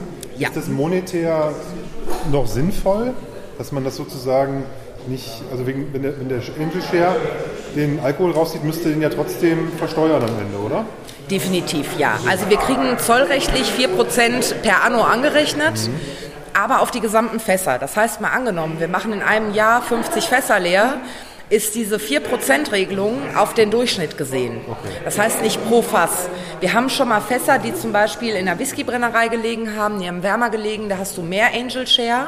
Äh, Wir haben aber hier, ist es ja etwas kühler und der Raum ist auch sehr, sehr gut klimatisiert, sehr stark belüftet, hast du weniger Schwund. Also im Endeffekt, man kommt eigentlich mit diesen 4% aus, was für mich, und auch das antworte ich jetzt gerne mal in meiner Rolle als Präsidentin, was keinen Sinn macht für mich, ist ein Fass zu verplomben. Wo findet noch eine Qualitätskontrolle statt? Und ganz ehrlich, diese Zollplombe ne, ist ein offenporiges Holz. Wenn ich nicht ständig einen Stopfen rausmache, bringt mir die Plombe auch nichts. Das war einfach nur ein Instrument am Anfang vom Zoll aus Unwissenheit oder um Kollegen, gerade die im Norden oben hatten, entschuldigt Ruhrpott die Arschkarte, ähm, die sollten die Fässer leer machen. Jedes Jahr zur zollrechtlichen, also zu der Inventur, die jährlich gemacht wird. Ja, entschuldigt bitte, wenn in der Gesetzgebung steht, ne, ein Whisky muss, also das Destillat, der New Make muss drei Jahre und einen Tag im Fass liegen, um überhaupt Whisky zu heißen, dann ist es für mich mehr als hirnrissig, dass fast jedes Jahr leer zu machen, plus was da für ein Schwund anfällt, plus dass der Alkohol, der im Holz zieht ähm, und sitzt, ähm, das steht in gar keinem Verhältnis mehr. Und von daher haben wir da zusammen mit der Generalzolldirektion deutschlandweit eine großartige Regelung gefunden, können jetzt endlich richtig Hand in Hand arbeiten. Jetzt muss ich dazu sagen, hier in NRW, dadurch, dass es uns auch schon lange gab, wir sind so mit dem Zoll. Ähm, das war auch eher so, dass unser Zollbeamte, weil er wirklich richtig Ahnung hat, das kann man nicht von allen sagen, sich sogar eingesetzt hat. Er hat mir Statements geschrieben, die ich wiederum an den Verband gegeben habe. Der Bundesverband hat sich eingesetzt. Also da ist ganz, ganz viel eben gemacht worden, weil alles andere macht keinen Sinn. So sieht eigentlich eine Lagerung von deutschem Whisky aus im steuerfreien Bereich. Man kann so viel Fässer entleeren, wie man fröhlich ist und dann kriegt man nachher diese 4% angerechnet. Wenn wir jetzt vom Storytelling her irgendwann sagen würden, ich bin der Meinung, auf meiner Dachterrasse reifen die ganz, ganz toll und die kriegen nur noch so ein Sonnendeck darüber, dann habe ich natürlich im Sommer Gott weiß was für einen Schwund an den Fässern. Aber so äh, kommt man damit gut aus. Du Also, hast gesagt, es ist hier relativ kühl. Wie ist denn die Temperatur? Also von außen sieht es ja aus wie eine Holzhalle einfach nur. Ist da es würde ich auch. denken, da gut wird hier, gedämmt. Da würde ich denken, das wird hier sehr heiß. Gar nicht. Es ist komplett kühl, deswegen sind wir bei diesen Holzgebäuden geblieben. Angefangen hat es mit dem System, dass da ganz früh im Kartonagenlager mal ein Reitstall war. Dann haben wir gesagt, meine Güte, ne, die, das beste Klima haben eigentlich die Pferde hier. Außer die Kollegin unten im Kellerverkauf, im Gewölbekeller, die hat es grundsätzlich sehr kühl, aber da frierst du dann halt auch im Winter höllisch. Und dann haben wir gesagt, Mensch, dieses System hat sich ja irgendwie durchgesetzt und so sind diese Gebäude immer weiter entstanden. Und wir hatten auch einen Härtefall. Wir hatten leider 2018 äh, einen Brandschaden bei uns hier. Ähm, wer Presse verfolgt hat, hat es gesehen, weil nichts ist jemals so groß präsentiert worden wie das, dass es hier gebrannt hat. Freundin aus Stuttgart rief mich an und sagte, Ela, da steht Brennerei Bra Raub der Flammen. Super dramatische Überschrift. Ich sag, nee, war kein Raub. Ich sag, war der Saloon. Aber wir haben den Fall gehabt, die Feuerwehr war sowas von begeistert, wie lange dieses Gebäude standgehalten hat. Da ist ein Schwelbrand entstanden, ist gelöscht worden, das Gebäude ist komplett kernsaniert worden, es lag aber nachher wirklich nur an der Sensorik und nicht daran, dass dieses Gebäude nicht standgehalten hat.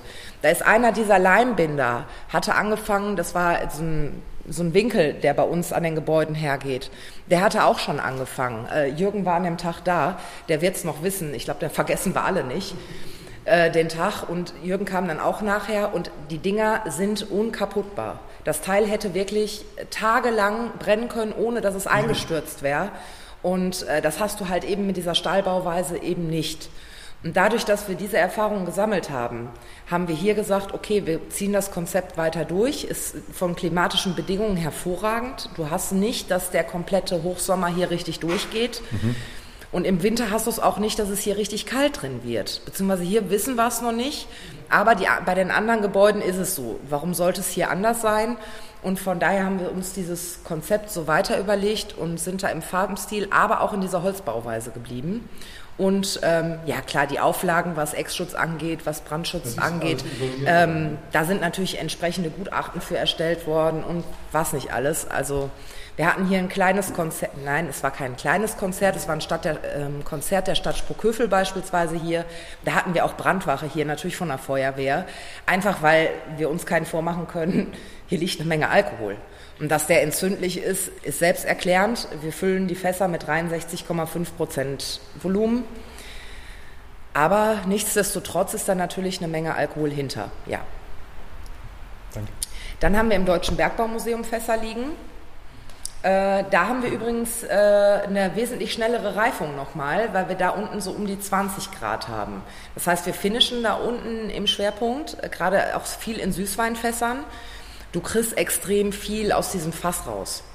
Aber hier ist, sag ich jetzt mal, ist wirklich eine klassische Vorreifung. Ne? Das bleibt bei uns oder Hillock ist sicherlich ein Label, was niemals für einen drei Jahre alten Whisky bekannt werden wird. Und das ist auch nicht das, wo wir hinwollen. Da gibt's andere Kollegen, die machen das großartig, auch mit ihren Destillaten, super sauber zu brennen, drei Jahre das Produkt schmeckt. Das ist aber nicht das, was Hillock ist. Hillock steht für ältere Whiskys und soll in Zukunft auch für ältere Abfüllungen ähm, stehen. Und von daher liegt hier ganz, ganz viel zur Vorlagerung, was erst dann im zweiten Step nochmal gefinisht wird.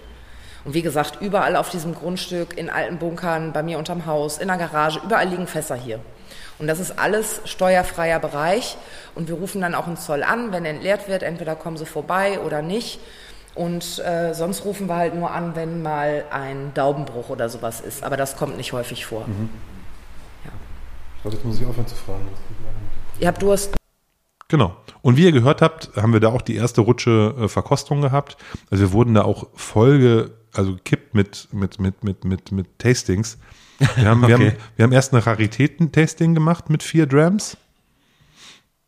In diesem Fasslager. Ja.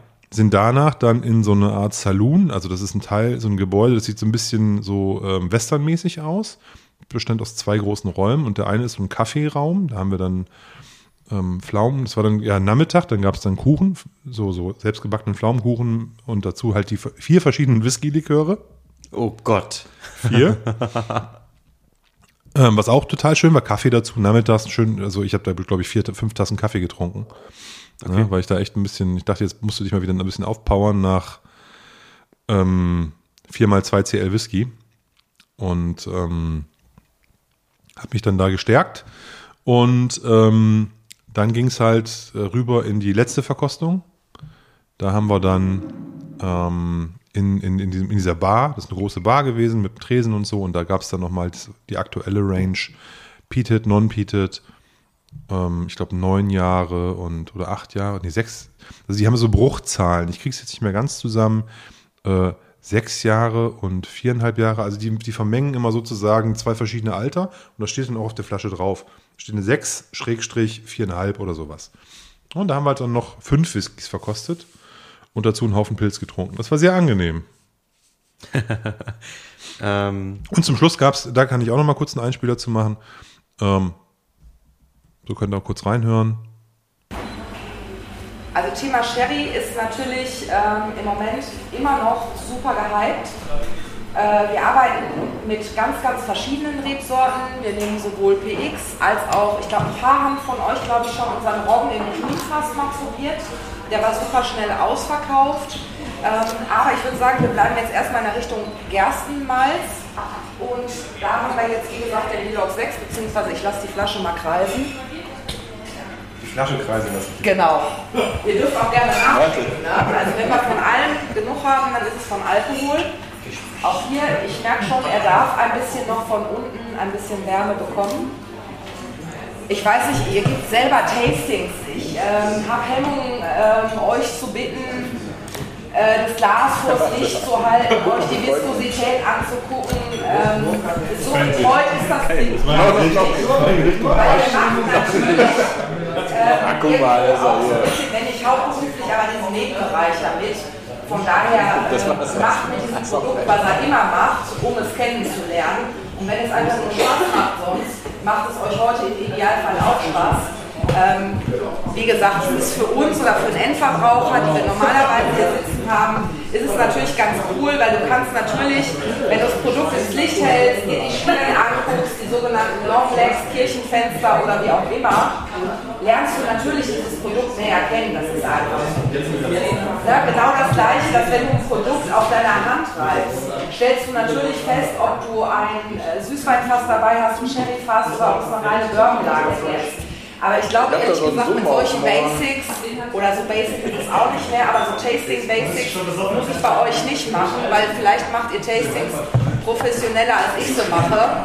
Ähm, mir machen so Spaß, nichtsdestotrotz bin ich aber auch froh, dass ich Jason im Team habe. Und meine Kunde sagte, er hat so vorhin so schön formuliert, um mich frei zu kaufen. Ja, Jason hat dafür gesorgt, dass ich freitags mal weggehen kann. Sehr gut. Danke, Jason. Einmal im Monat geht das klar. Eine kurze Frage, sind das alles Whiskys, die wir auch erwerben können noch? Also Ja. die gibt es noch am Markt? oder? Ja, Okay. alle. Und der 12er ist, wie gesagt, gestern erst rausgekommen. Also von daher, der ist ganz, ganz frisch. Der wurde allerdings noch in Hagen gebracht, oder? Der ist noch in Hagen gebracht. Alles ja. andere wurde da in der Anlage. Genau, alles andere kommt hier. Und ganz zum Schluss gab es dann noch eine offene Fragerunde, wo es darum um die Frage ging, ähm, also die Frage war, wo, wo steht der deutsche Whisky heute? Ähm, wo, wo sehen wir den äh, Whisky in zehn Jahren und so weiter? Weil sie ist nicht nur, die, die, die, die Michaela ist nicht nur die äh, neue Generation in dieser Hubble-Distillerie, sondern sie ist auch Vorsitzende des Vereins Deutscher Whiskybrenner. Verband. Also Vorstandsvorsitzende Ja, von diesem ja. Verband. Ja. Und als die Person wurde sie da auch gefragt und da hat sie Folgendes gesagt. Aber wir werden niemals die Schotten überholen, da müssen wir uns keinen vormachen. Die deutsche Whiskyindustrie wird niemals dieser Arbeitgeber sein, die die schottische Whiskyindustrie in Schottland ist. Aber deutscher Whisky wird vor allen Dingen immer, immer besser. Teilweise verrückter, dadurch aber auch viel breiter gefächert. Äh, also ich kann nur sagen, immer dranbleiben am deutschen Whisky, weil es tut sich so, so viel in dieser deutschen Whisky-Welt, ähm, dass mittlerweile, glaube ich, jeder eine ganz, ganz tolle Abfüllung im Glas hatte. Und das ist, glaube ich, das, was sich auch weiterhin in Zukunft weiter etablieren wird. Also wirklich ein Exportschlager zu sein, braucht man eine halbe Million Liter im Jahr, mindestens. Und ich kenne bisher nur Fantasiezahlen von Dresden, die das ermöglichen. Welche Brennereien wir weltweit äh, exportieren können? Ehrlich. Bemale? Bemeler? Kennt jemand das? Ja, Erzähl mal, wer ist das? Evermann, oder? Evermann. das Evermann, geht ja. Wimmerle, ne? Ah, unsere zwei neue Sachen dann da, ja. Also Wimmerle ist im Obstbrandbereich schon extremst etabliert. Das Ja. ist einfach so. Ähm, wir haben aber auch andere äh, Whiskybrennereien, die zumindest von der Kapazität her so ausgelegt sind, dass sie im Mehrschichtbetrieb diese Mengen erreichen können. Ähm, Hellinger, ähm, ja, hast du gerade genannt. Ganz, Ich ganz neu, schauen wir mal, was in fünf Jahren ist. Absolut. ähm, St. Kilian, ähm, erweitert Hellinger. ähm, Hellinger, davor hatte ich Genau, Wimmerle direkt gesagt. Ja. Wimmerle ist natürlich auch so eine extrem große Brennerei, extrem etabliert. Ähm, die haben sehr, sehr viel auch in den Bereich rein investiert. Lizenziert, das heißt, die werden definitiv mit Big Player am Markt sein. Ähm, hat. St. Kilian äh, füllt im Moment die Nachfrage durch Blends auf. Das heißt, die füllen ja im Moment auch irische Destillate und blenden mit deutschen. Aber auch nur, um den deutschen Markt zu bedienen, auch nicht mehr in Europa, geschweige denn weltweit. Ganz genau, richtig. Also da, aber sie haben erstmal die Kapazitäten da und der Standort ist auch so gegeben, dass sie auch noch erweitern können. Äh, wen ich auch als äh, für den Export ähm, stark halten könnte, wäre Hardenberg Distillery äh, mit Weberbach. Ja. Ähm, also auch die haben schon Marken etabliert, die sind also am Weltmarkt tätig.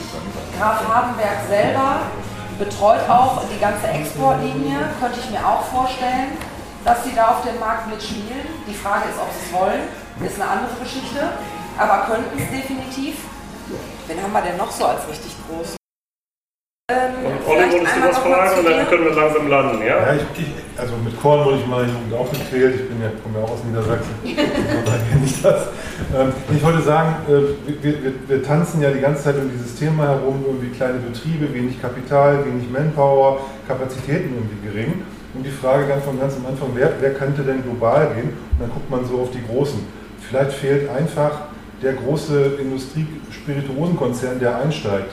Also ein Diageo und LVHM, die sagen, ich kaufe 80 Prozent von, der- von dem Laden Ist das und, jetzt und ganz den auf. Aber das das ist nicht sein. ich Ja, sag nicht- das ist ist mit Monkey ich sag- 46 ich sag nicht, geworden? euch doch mal die Nein, nein, weltpolitische nein, nein, sagen, Situation an, sage wie gut wir das damit will. fahren, das zeigen Ich sage nicht, dass man das will. Ich will nur sagen, ich glaube, damit jemand aus der Liga, die wir hier haben, so groß werden kann, wie zum Beispiel in Stauning oder wie, wie, wie hier in, wie heißen die Australier, Star Wars, die haben auch einen externen Geldgeber.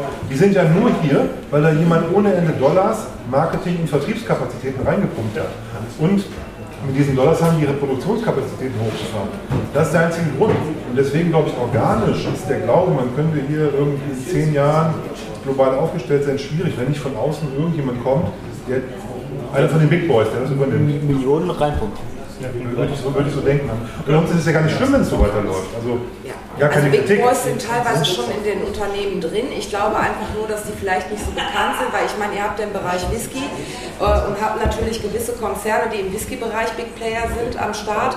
Aber wir haben halt auch milliardenschwere Konzerne bei uns äh, oder beziehungsweise Unternehmen bei uns, die man gar nicht am Fokus hat und die vielleicht ganz unbekannt sind. Ähm, Bimmerle beispielsweise kann uns alle mal eben so in die Tasche stecken und könnte mal eben mich und ein paar Kollegen noch mit aufkaufen. Ähm, ist aber total unbekannt, sitzt aber super im Trocknen. Muss aber auch dazu sagen, ich glaube nicht, dass es gewollt ist. Also es gibt sicherlich Start-ups, ähm, wo viel Geld reingepumpt wurde, die sich total über Fremdkapital freuen würden. Ich habe vor 2018 habe ich einen Investor hier sitzen gehabt für ein ganz anderes Projekt, was ich mit zwei Freunden angefangen hat. Der ruft mich nachher an und sagt, Frau Wabbel, ich und ein Freund, wir möchten gerne 5 Millionen in Ihr Unternehmen investieren und möchten Sie als Geschäftsführerin haben. Ich sage, wunderbar, grundsätzlich schlafe ich über jede Entscheidung eine Nacht. Am nächsten Morgen habe ich angerufen und sagte, eigentlich wusste ich es gestern schon, aber grundsätzlich schlafe ich, wie gesagt, darüber. Nein, danke. Der sagte, ob das ein Witz ist. Und da habe ich gesagt, nein, das ist kein Witz. Ich sage, mein ganzer Stolz ist, dass das Familienbesitz ist, dass es mit Eigenkapital aufgebaut wurde und ich lebe gut. Ich frage, für was? Für was? Muss ich immer die Welt verändern oder reicht es, wenn ich meine kleine eigene habe und mich da total wohl drin fühle? Und vielleicht ist genau das die Einstellung, die ganz, ganz viele andere Brenner auch haben. Und hätte das vielleicht mal, und ich möchte eigentlich kein politisches Thema ansprechen, aber hätte sowas vielleicht mal so einen sinnvollen Schachzug die deutsche Politik gemacht und ich bleibe jetzt mal in meiner Branche und sage, okay, Bundesmonopol wäre jetzt einfach mal nicht gefallen, dann wären wir damals nicht bei der Ethanolproduktion auf einmal von kleinen, pisseligen Kornbrennern abhängig gewesen, damit man sich die Pfötchen desinfizieren kann. Ja, wie lächerlich ist denn die ganze Geschichte hier?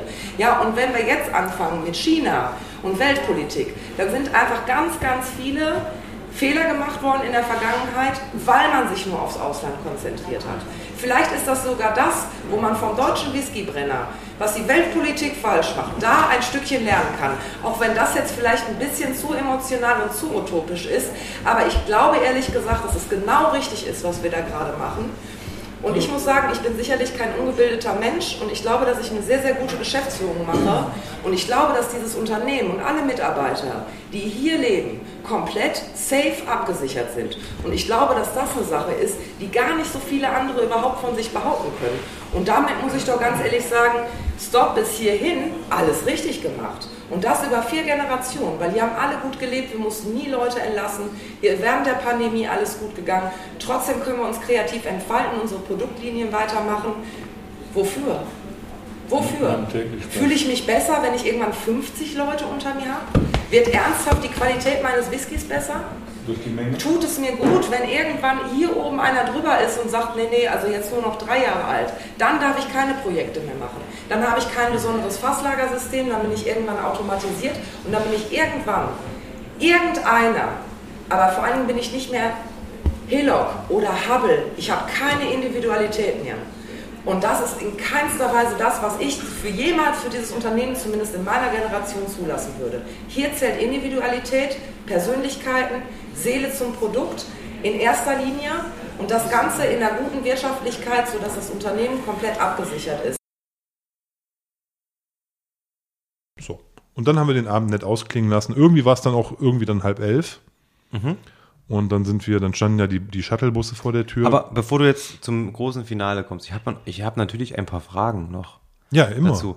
Ich peitsche Ähm, hier so durchs Programm. Ja, du ballerst hier so durch und aber ähm, Es ist so viel. Ich, Ich wollte ich, jetzt- ich komme gar nicht zum Ja. Fragen. Also mich würde mal interessieren erstmal noch, ähm, heißt der, der Whisky heißt nicht Hubble, der heißt Hillock, Mhm. richtig? Und ähm, von Hillock gibt es da, ist es ein Single Malt, ist das, was gibt es da auch, weiß ich nicht, andere Whisky-Sorten? Ist der peated oder nicht? Ähm, erzähl mal dazu kurz was. Also der, der Whisky heißt Hillock. Es, ist ein, es gibt Single Malts und es gibt diese Whisky-Liköre, die heißen auch Hillock. Also Hillock ist der Whisky-Brand quasi Mhm. für Single Malts und für Liköre. Gibt's Rye? Es gibt einen Rye, ist aber eine Sonder, also ein, ein, ein Standardprodukt, aber es gibt nur das eine. Also es gibt auch kein Ist ein vierjähriger Rye. Also gibt kein ähm, Bourbon-ähnliches Maisdestillat, Nein, nein, es gibt, Single, es gibt Single Malts und es gibt diesen einen Rye. Und die Single Malts sind in der Regel immer ähm, sind kein, sind, sind Bourbonfass ist die Grundlage und es wird immer gemischt mit anderen Fässern, mit Weinfässern oft machen die was, aber dezent. Also es ist- Weißwein? Ähm, Rotwein, würde ich sagen. Und die haben auch einen, P ein, einen Destillat hatten sie von den P-Tits mit PX. Also die machen was mit Weinen, aber das ist immer so relativ dezent. Also das ist, ähm, das sind keine dunklen Suppen. Schön. Ne, sondern das ist immer, da sind immer irgendwie Wettings, die, wo du, du hast halt Bourbonfässer und du hast halt irgendwie Weinfässer und das wird dann irgendwie gemischt und ähm, miteinander verheiratet. So auf der Basis, würde ich mal sagen, ist das. Also wahrscheinlich auch eher für den Purgenuss gedacht. Ja, ja, ja, ja. Das ist auch, also äh, auf jeden Fall.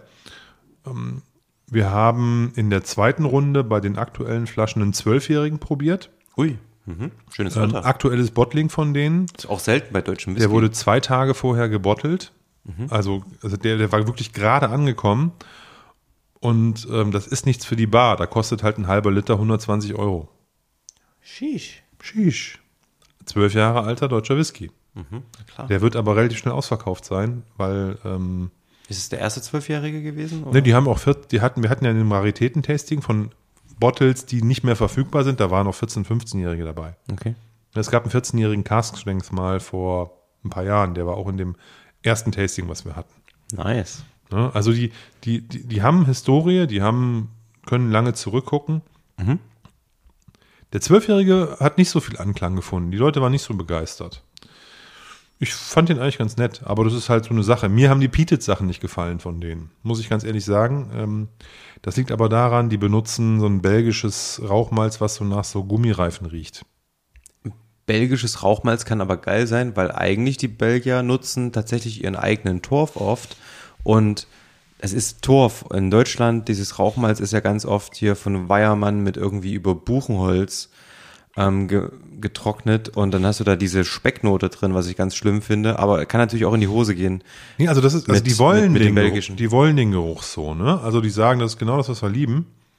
Ich fand, das ist wie die Luft, Luft aus dem Fahrradschlauch oder so. Ah, Fujikai. Ja, nee, also nicht so schlimm, ne? Also der, Okay. der, der, das war dann mit PX-Fass und ähm, also das, das war eigentlich, In Richtung Lakritz vielleicht so ein so- bisschen? Hast du was mitgebracht?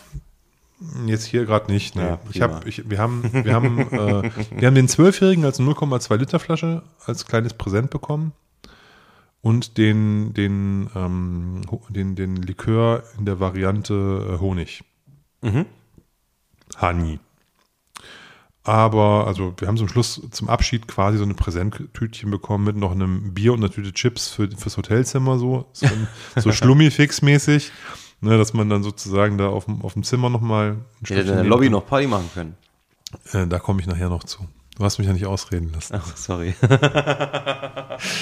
Nein, und ähm, von daher, aber wir haben, das war, war also wirklich super nett. Wir haben total, wir wurden mega gut verkostet. Es gab, das habe ich noch gar nicht erzählt, es gab ja ähm, nach der letzten Verkostung gab es ja auch noch Essen. Da gab es noch ein fettes Barbecue mit Burgern und Steaks und weiß der Geier was. Da wurde gegrillt vor dem, vor dieser Ranch, vor diesem Saloon. War Bigger noch da? Nee, Veganok war nicht da, aber es war wirklich auch super lecker. Die haben sich, also wie gesagt, das ist ja das Restaurant, organisiert quasi das Catering für diesen Saal. Ja. Ja, das war alles top. Also es war wirklich äh, von vorne bis hinten ein Träumchen. Ich habe mich, ich habe mich äh, tatsächlich äh, sehr, sehr wohl gefühlt. Ich habe, es war so ein bisschen die Reise in die Vergangenheit auf der einen Seite. Auf der anderen Seite war es halt auch was völlig Neues zu, äh, zu entdecken, weil ich ja nie über die Schwelle Restaurant und Shop hinweggekommen bin. Und dahinter fängt ja das Ganze eigentlich erst an. Ja. 19 Hektar Gelände. Alter Schwede. Ne? und das habe ich alles, da bist du lang gelaufen und so, wir gehen jetzt mal hier lang und ähm, das war wirklich, wirklich, wirklich ganz fantastisch. Also hat, hat echt mega Spaß gemacht. Und äh, die, ähm, der Michael und die Michaela waren total nett den ganzen Abend für uns da und es war wirklich, ich war, war beeindruckt. Ich habe Bilder gesehen und es sah wirklich ähm, sehr, sehr schön aus. Ich habe auch ein paar Bilder gepostet bei uns. Also wenn ihr Lust habt, liebe Hörerinnen und Hörer, schaut mal auf Instagram oder Facebook vorbei auf unserer Seite. Lasst auf jeden Fall ein Like da und eine, ähm, falls ihr uns noch nicht folgt, folgt uns auf jeden Fall und sagt es ganz schnell weiter. Und ähm, wie gesagt, es gibt ein paar Bilder. Da seht ihr auch, wer noch so mit am Start war. Ähm, viele bekannte Gesichter auf jeden Fall habe ich gesehen. Ähm, Ja, definitiv. gefreut. Ähm, Äh, das Who is Who hat sich so ein bisschen die Klinke in die Hand gegeben. Ja, also Der eig eigentlich der Wanderzirkus, der da immer irgendwie mit dabei ist. Ne? Also es sind ja eigentlich immer die, die gleichen Nasen, die da rumlaufen. Ein paar, klar, ein bisschen, ein bisschen Veränderung ist immer drin, Na weil mal klar. jemand nicht kann oder so. Ja. Aber vom Prinzip sind es, sind es immer, immer gleiche Leute, die da mitkommen und das macht es aber auch nett. Mhm. Und das war dann sozusagen, wir wurden ja um halb elf abgeholt, sind dann zum Hotel und wir hatten das einmal, und zwar nach Spreewood. Äh, Da hat, sind wir ins Hotel gekommen, relativ früh, die Hotelbar hatte zu und wir haben nichts mehr zu trinken gekriegt. Und ähm, dann Ihr sitzt Ärmsten. ja, dann hat man hat zwar halt Musste Whisky, den ganzen Tag trinken. man hat zwar halt dann noch, man hat dann noch Whisky dabei, weil jeder hat natürlich irgendwie eine Flasche Whisky noch in der Tasche aus seinem Ja. mitgebracht und eine Flasche Wasser, aber irgendwie so ein kaltes Bier dazu oder so, ne? Und deswegen hatte ich dann schon für Amstack gesagt, ich, ähm, ich habe eine Kiste äh, Bier im Auto. Hatte ich diesmal natürlich auch. Und der, der Tim von Whiskyhelden hatte auch einen Kasten Bier dabei. Und ähm, da haben wir dann in der Lobby, da, es war noch was los. Also krasserweise, das wurde, also die, ähm, nur die, also die Hotelbar war noch offen vom Prinzip her, wir konnten nur nicht rein, weil da war so eine, eine Feiergesellschaft von einem Geburtstag. Ah, Und die okay. war halt quasi als private Bar ähm, ähm, belegt. Was aber nicht gewesen. schlimm war, weil wir saßen in der Lobby, Ja. haben quasi alle Sitzgelegenheiten, die da waren, zusammengeräumt und haben so einen großen Lounge-Ecke uns gemacht Ach, mit irgendwie allen 15 Leuten. Es waren alle dabei. Und der Tim hat ein- eine Kiste Bier auf den Tisch gestellt. Ich musste meine gar nicht aus dem Auto holen. Ähm, ähm, ich, hatte nur, ich hatte so einen Elverkasten, der hätte eh nicht gereicht. Und der Tim hatte, hatte eine, eine große Kiste Bier mit. Und äh, dann haben wir gesagt, fängst du an mit, deinem, mit, mit seinem Zeug. Und ähm, alle haben ihre Whiskypullen auf den Tisch gestellt. Und Jason hatte irgendwie noch drei Kartons äh, Glencairn-Gläser. Und dann haben wir da halt Ja, Äh. man verreist ja nicht mit Anfängern. Genau. Und dann haben wir da halt, haben wir halt da schön noch bis, ich glaube, zwei, halb drei oder sowas, Okay. haben wir da gehockt. Hast du Und Mucke gehört und so noch? Oder nur nee, das, nee, nee, es war, war, also wir waren froh, dass das Hotel uns gelassen Ach ja, hat, das in dieser Hotel, Hotellobby stimmt. zu Ja, sitzen. ja, das habe ich gerade, gerade komplett Ja, wir haben das ja, wir haben das ja komplett umgebaut. Schwierig dann. Wir haben Möbel umgerückt und alles und dann kam auch immer mal jemand von der Belegschaft, hat immer so mal geguckt, was machen die da? War aber okay, gab es keinen Stress oder so, die haben uns da machen lassen, das war sehr nett. Und von daher waren wir da einfach nur happy und haben dann halt Mhm. Bierchen getrunken Es standen irgendwie, ähm, weiß ich nicht, 20 Flaschen Whisky auf dem Tisch. Man jeder hat sich überall bedient, wo er Bock drauf hatte. Und das war, war sehr nett. War wirklich sehr nett. Und dann um, ich weiß nicht, zwei, halb drei oder sowas sind dann die letzten Versprengten, ähm, inklusive meiner Wenigkeit, dann aufs Zimmer. und am nächsten Morgen war dann um, ich weiß nicht, neun oder sowas Frühstück. Und dann bin ich dann auch wieder zurückgefahren, weil ich musste, wollte ja auch irgendwie am frühen, äh, späten Mittag, frühen Nachmittag auch wieder zu Hause sein. Klang auf jeden Fall nach einem sehr erfolgreichen und interessanten und sehr schönen Wochenende, beziehungsweise Samstag. Knallerös, also wirklich knallerös. Und ich kann, ähm, äh, da möchte ich jetzt nochmal eine Lanze für brechen, wer in der Nähe ist, sollte auf jeden Fall in diesen, in diesen Spirituosen-Store fahren, da gibt's alles. Also die verkaufen nicht nur ihre Produkte, das ist quasi auch, die haben ein schottisches, irisches äh, Line-Up da stehen im Shop. Interessanterweise kauft das da keiner. Und da stehen halt viele Flaschen, wo vor drei Jahren mal ein Preis draufgeklebt wurde. Und ähm, der wurde nicht verändert. Also wer mal Lust auf eine günstige, eine günstige äh, Springbank 21 für 99 Euro. Springbank findest du da vielleicht nicht, aber zum Beispiel findest du einen 30-jährigen Glenn Farkless für 350 Euro oder du findest einen 33-jährigen Tammentaul für unter 400 Euro und so. Also die ganzen 30-Jährigen, die da rumstehen, 30 bis 35 Jahre, die kosten da unter 400 Euro. Ähm, du findest dort, also da waren ein Haufen Sachen, die waren mir jetzt so zu teuer oder nicht unbedingt so wichtig für mich, aber da standen so alte, da standen so Connoisseurs Choice Abfüllungen noch in diese alten gelben Oh, geil. Verpackungen rum und so. Schön. Da hätte ich bestimmt mal zugeschlagen. Ja, der, der Friendly Mr. Z hat sich da auch einen Rucksack vollgepackt. Der Ja, Sascha. der Sascha, genau. Also haben einige da gut eingekauft. Ähm, da gab es schon, schon was zu mitnehmen. Und die haben aber auch, die haben alles. Ne? Die haben Rum, die haben Cognac, die haben Calvados, die haben Portwein, die haben Sherry. Das ist wirklich ein, ein, ein Spirituosen-Shop. Plus eben deren eigenen Kram. Schön. Das klingt gut. Also von daher ähm, lohnt sich das da vorbeizufahren. Das zweite ist, wofür ich jetzt nochmal an der Stelle prom promoten oder was ich promoten möchte, ist, der Jason macht da einmal im Monat ein Tasting. Ach so. Ähm, und äh, das kann man auf der Seite einsehen, kann es auf der Seite von, von Hubble buchen. Also Hubble Distillery einfach eingeben und dann siehst du dabei bei Events, siehst du jeden Monat ein Tasting, wo der Jason da ist und das ist so Schott, Rundreise durch Schottland, Weltwhiskys, also die üblichen Themen. aber halt auch. von Jason Stover da gehostet und Cool. also wer da in der Region Wuppertal, Schwelm, Spockhövel, da irgendwo in der Ecke Lust hat, da hinzufahren, ich kann das, äh, können das empfehlen. Ich glaube, wenn ich jetzt da, da wohnen würde, würde ich da auch mal hin, hineiern und mir mal einen Ja, Jason jeden geben, Fall, wie der so ein Tasting macht. Und ähm, wie gesagt, tolles Ambiente. Das, also, wie gesagt, finde ich gut.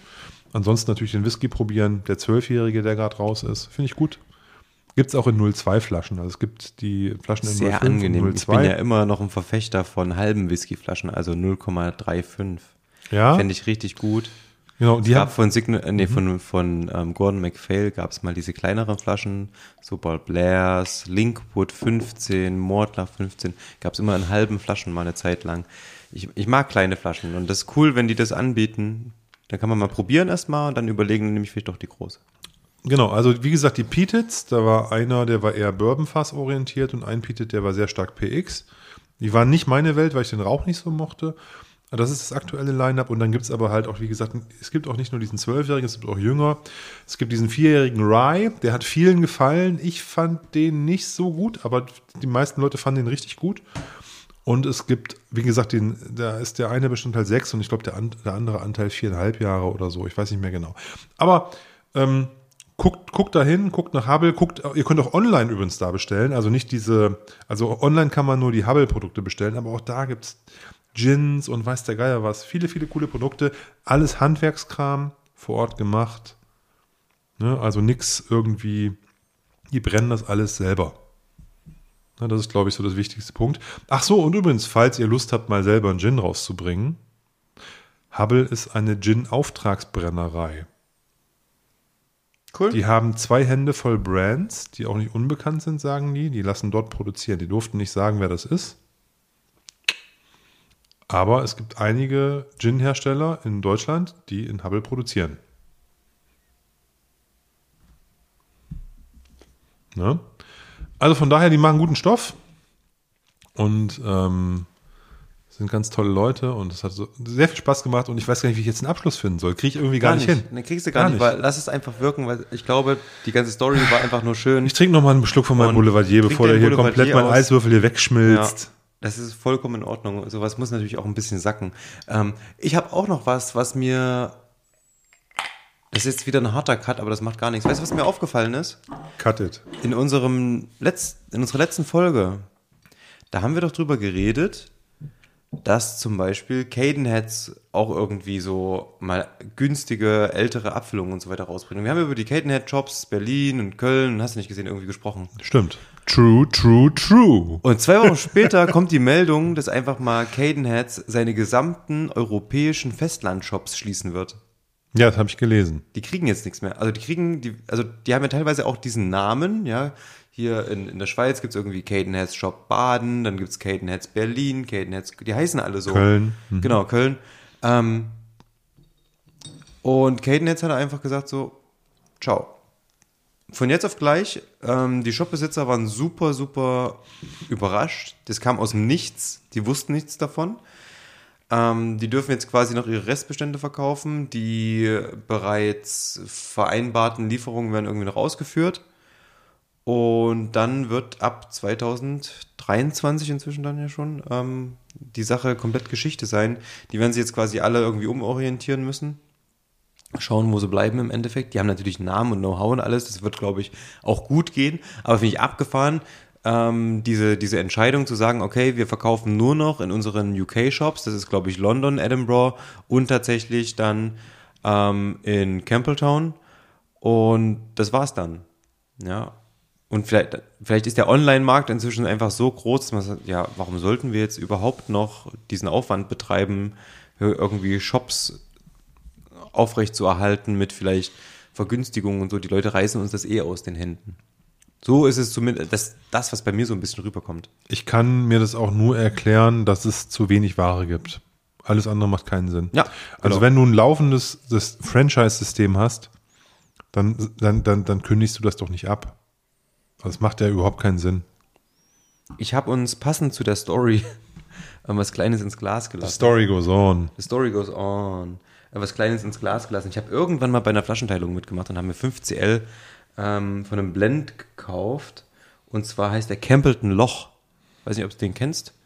Da gab es im letzten Jahr einen ohne Altersangabe. Und ähm, der wird von der Springbank Distillery abgefüllt. Und es ist im Endeffekt ein Campbellton Whisky, wo man weiß, es sind nur Campbellton Whiskys drin. Also alle Springbank-Varianten oder. Das ist ein Campbellton Whisky, wo man weiß, es ist nur Campbellton Whisky. Naja, du weißt, was ich meine. Der wurde dort abgefüllt und aber auch dort destilliert und der wurde auch, wie gesagt, die Firma sitzt ja auch dort. Und das kann also im Endeffekt Glen Scotia oder Springbank sein. Und ähm, naja, mehr- o- mehr o- wird nicht drin sein. Oder, ähm, ach so, wegen dem Kilkerran. Kilkerran. Ja, aber das ist ja auch Springbank gefühlt. Das sind ja die Leute von Springbank. Und ich habe bei der Flaschenteilung mitgemacht und da ist ähm, ein 30-jähriger Campbellton Loch geteilt worden, also 30 Jahre alt. Da gab es aber Kilkerran noch nicht, ne? Da gab es Kilkerran noch nicht, das stimmt. Also nicht mehr. Alte Kilkerran gab es nicht mehr, neue gab es noch nicht. Und ähm, hat leider nur 40 Volumenprozente. Ihr könnt mal schauen, Whiskey Base ID ist die 79681. Mm, Wie gesagt, ein Blend. Mich würde interessieren, wo, wie das mit dem Grain funktioniert. Weil es steht wirklich drauf, es ist Blended, Blended Scotch Whisky, weil sonst hätten die ja Blended Malt Whisky draufschreiben können. Also der Grain wird nie regional mit angegeben, den, den nimmt man immer so dazu. Ich, ist es erlaubt? Ja. Ja, Okay, also wird da Loch Lomond Grain drin sein wahrscheinlich, weil es einfach in der Nähe ist. könnte sein, ja. Ja. Ähm, Das ist genauso, wenn bei ähm, ähm, wenn Triple Distilled auf dem Blend draufsteht. Das macht ja auch keinen Sinn für für den Blend, weil ja. also der Grain-Anteil wurde nie Triple Distilled, aber es steht trotzdem auf Blends manchmal dann Triple Distilled oder sowas drauf.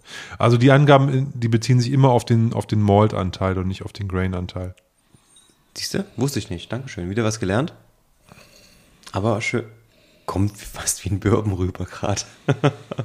ich habe auch die richtigen Gläser genommen. Also es nicht die Gläser, sind nicht die Gläser, wo vorher der Uncle Nearest drin Nein, war. wir- ich habe gerade kurz geguckt. Wir haben A, Hä? keinen Tumbler mit Eiswürfel und B, nicht das Uncle Nearest Glas, sondern frische Gläser. Ja. Und zwar diese wunderschönen ähm, Glencairns mit Stiel. Was ist das? Ronza Kappa oder sowas? Was? Genau. Also es, sind, es gab mal eine Zeit lang von irgendeinem großen deutschen Glashersteller aus, ähm, ich weiß nicht, wo die herkommen. Aus Meistens aus Süddeutschland, oder? Nee, äh, aus Sachsen, glaube ich, kommen die sogar. Aus Sachsen. Aus Sachsen kommen die her, Oh. glaube ich.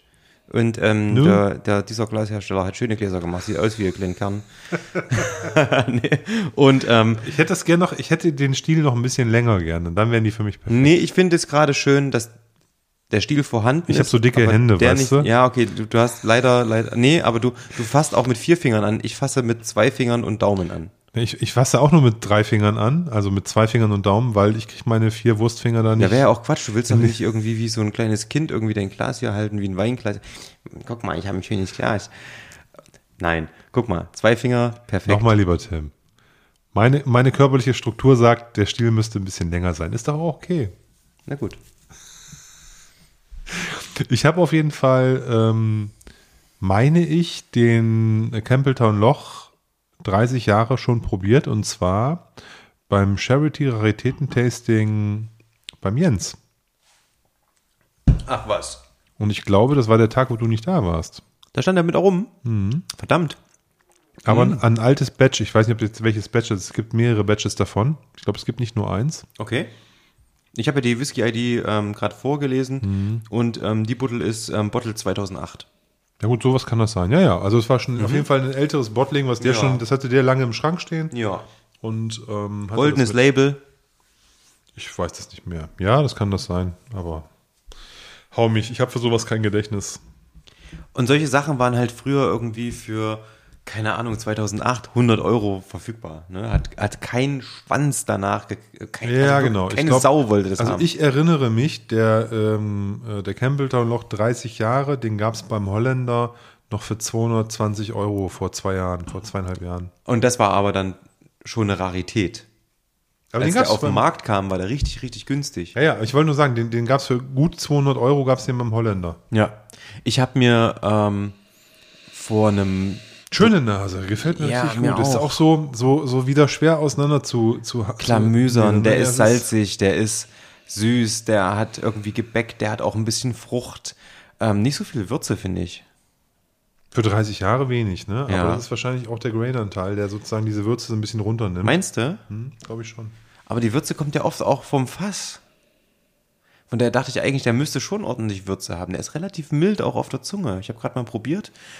Ähm, lecker, ohne Frage. Tief. Ähm, Honig hat er, schönerweise. Bisschen salzig ist er. Ich hätte gern, was ich schade finde, er ist nicht so sehr, ähm, ich mag es ja, wenn die so tatsächlich so maritim sind, so nasser Stein, so ein bisschen, ja, das hat mir ein bisschen gefehlt. Also, ähm, als jemand, der ähm, viele Spirituosen mit plus 40 Prozent trinkt, ist der jetzt ein bisschen, bisschen dünn auf der Zunge. Mit diesen 40 hier. Aber der ist schön, der gefällt mir sehr gut. Also, wenn ich jetzt so eine Flasche davon hätte, wäre ich nicht unglücklich. Total. Wie gesagt, ich habe mir vor einem Dreivierteljahr oder so noch den 21er davon geholt. Der hat 46 Volumenprozente. Ich glaube, der ist, Genau. das ist eine schöne Sache. Mm, unter 100 Euro. Kriegt man aber jetzt auch nur noch sehr schwer. Also alles, wo irgendwie eine Verwandtschaft zu Springbank hergestellt werden Und der kann. hat ja sogar das gleiche Label wie Springbank, was ja, also Genau. die Leute sind ja dann irgendwann ausgerastet. Ja.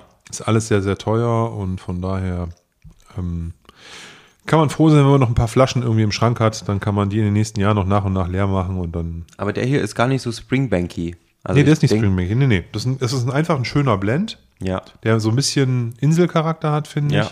ich. Und ähm, der, der vielseitig ist, facettenreich, komplex. Der hat ein bisschen Sternfrucht, finde ich. Ganz unterschwellig. Mhm. Sternfrucht mit wenig Säure. Aber irgendwie dieses, dieses, Sternfrucht wird auf der Zunge dann immer so trocken irgendwie, so ein bisschen pappig.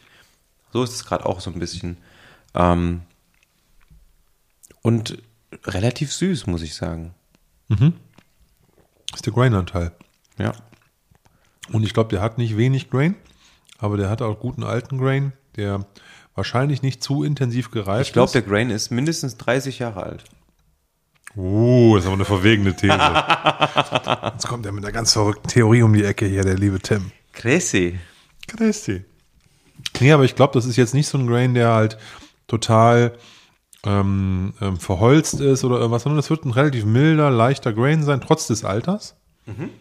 Und deswegen zieht der vielleicht nochmal so die, die, die Maltanteile, wenn sie auch nicht so hoch sind, nochmal schön mit an und bringt die nochmal so, bringt die zum Vorschein. Also was du sagtest, dieses leicht tropische, dieses leicht mineralische, dieses leicht küstenartige und so. Das kommt alles durch und trotzdem hast du diese Grain-Süße. Ich finde das, also das ist ein super schönes Teil. Mir gefällt der sehr gut. Ich lasse ihn jetzt mal noch mal ein bisschen stehen. Ja, ich bin muss den jetzt auch nicht austrinken sofort. Wir Zehn Minuten eingeschenkt. Ich glaube, der hat Ja. noch ein bisschen Zeit. So äh, alter Whisky darf auch ein bisschen stehen. Ähm, das ist immer ganz nett. One minute in the glass for a year in the cask.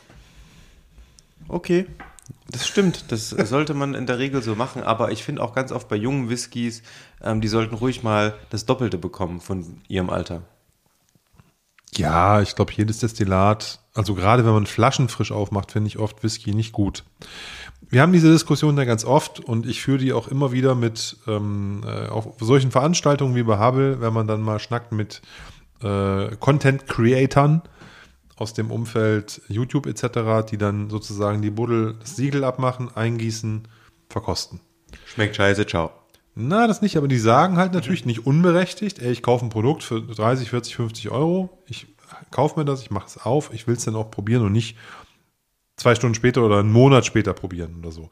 Das verstehe ich natürlich auch, äh, dass man sagt, äh, der normale Mensch, der äh, macht nicht eine Flasche auf, um die drei Monate in den Schrank zu stellen und dann wieder zu trinken. Aber der ma- normale Mensch kauft auch keine Flasche Schnaps für 70 Euro. So, und das ist jetzt genau, und da äh, bringst du ein Argument, was ich auch immer bringe und sage, ähm, der normale Mensch, der sowas macht, der kauft Glenfiddich 12 Genau. oder 15. Genau, und den kannst du auch direkt. Den kannst du aufmachen, trinken, peng, gutes Zeug, alles Tippitoppi, super. ja, ich bin ja auch genau. ein Freund von solchen Flaschen. Ja, ich mag sowas ja, ja, eigentlich auch, in der Hausbar zu haben. Hey, Talisker 10 machst du auf, das Ding steht im Raum wie eine 1. Tippitoppi, mega. Brauchst du nicht stehen lassen, macht einfach nur wahnsinnig viel Spaß. Viele von den Stinkern, ne? Also hier Genau. Artback 10, Artback 10. Laffy Was 10. für ein guter Whisky. Ne? Ja. Muss man nicht äh, reifen lassen in der Flasche. Ja. Geht auch, wird auch finde ich auch nicht unbedingt immer schlechter.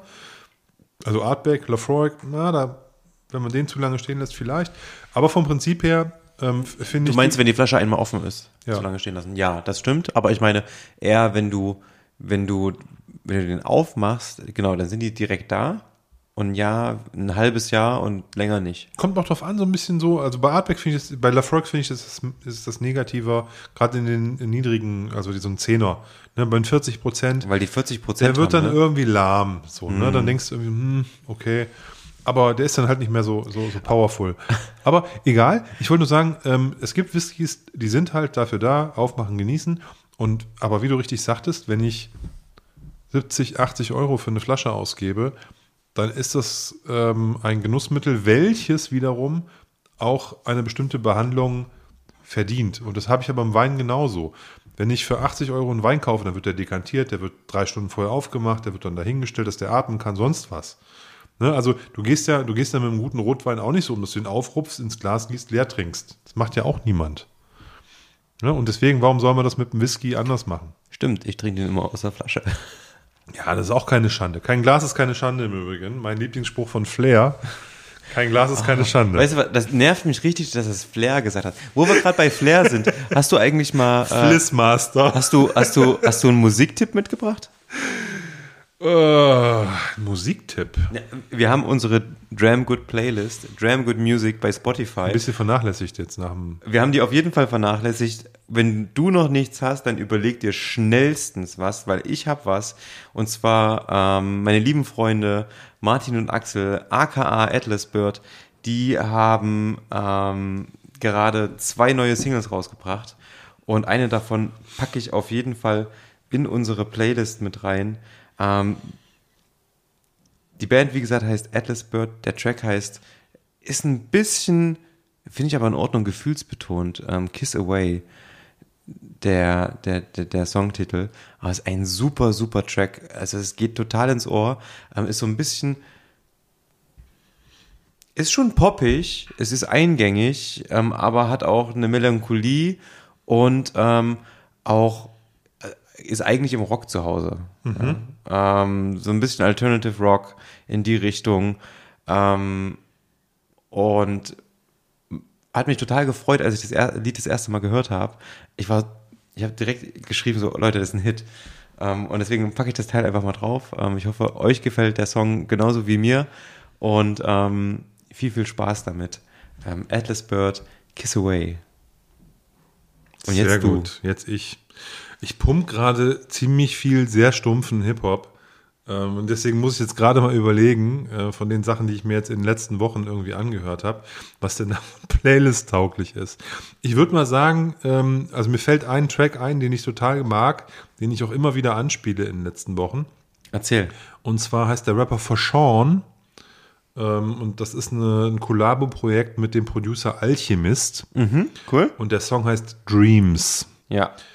Der ist textlich grenzwertig, also bitte hört nicht auf den Text. Das kann, das ist halt, naja, ist nicht, nicht jugendfrei, aber der Track ist, ist total schön und ähm, mit so einem Vocal-Sample und ja, der ist sehr organisch produziert und der gefällt mir richtig gut. Den höre ich immer sehr gern laut mit Fenster unten und so jetzt im Sommer. Ähm, der, ist, der ist auch nicht so düster. Ich höre ansonsten momentan relativ viel düster, düsteres Zeug. Ich habe ähm, meine Cool Keys Diskografie, die ich auf dem Rechner habe, habe ich mal so auf den Stick gezogen und ins Auto genommen und ich höre ganz viel Cool Keys momentan. Aber, oh, warte mal, nee, warte mal, stopp. Halt, stopp. Du kannst auch zwei draufpacken. Dann nehme ich zwei, dann nehme ich noch einen ähm, Aber jetzt habe ich kurz eine Frage. Du hast gerade gesagt For Sean. Ähm, For Sean hat zwei Tracks und zwar einmal Big Dreams und einmal gibt es ähm, den Song Dreamers von ähm, Epidemic, Tattoo, äh, Tantu Nein, und nein, nein, wir, ich, ich, ich, wir gucken nachher nochmal. Okay. Und falls es den Verschauen-Track nicht gibt, möchte ich von äh, Cool Keys, ich weiß jetzt nicht, wie der Song heißt, das Album heißt Diesel Truckers und das ist der zweite oder dritte Track. Ähm, das ist so die, die Single von dem Album. Diesel Power. Diesel Truckers heißt das Album Ja. und der zweite oder dritte Song, Set It Off oder so heißt der, keine Ahnung. Okay. Ähm, müssen wir noch mal gucken. Ich habe, ist auf jeden Fall eine Single. Ist die erste Single aus dem Album. Und ähm, cool, cool Keys ist der Beste. Ist wirklich der Beste. Und Diesel Truckers ist, Ist so ein. so?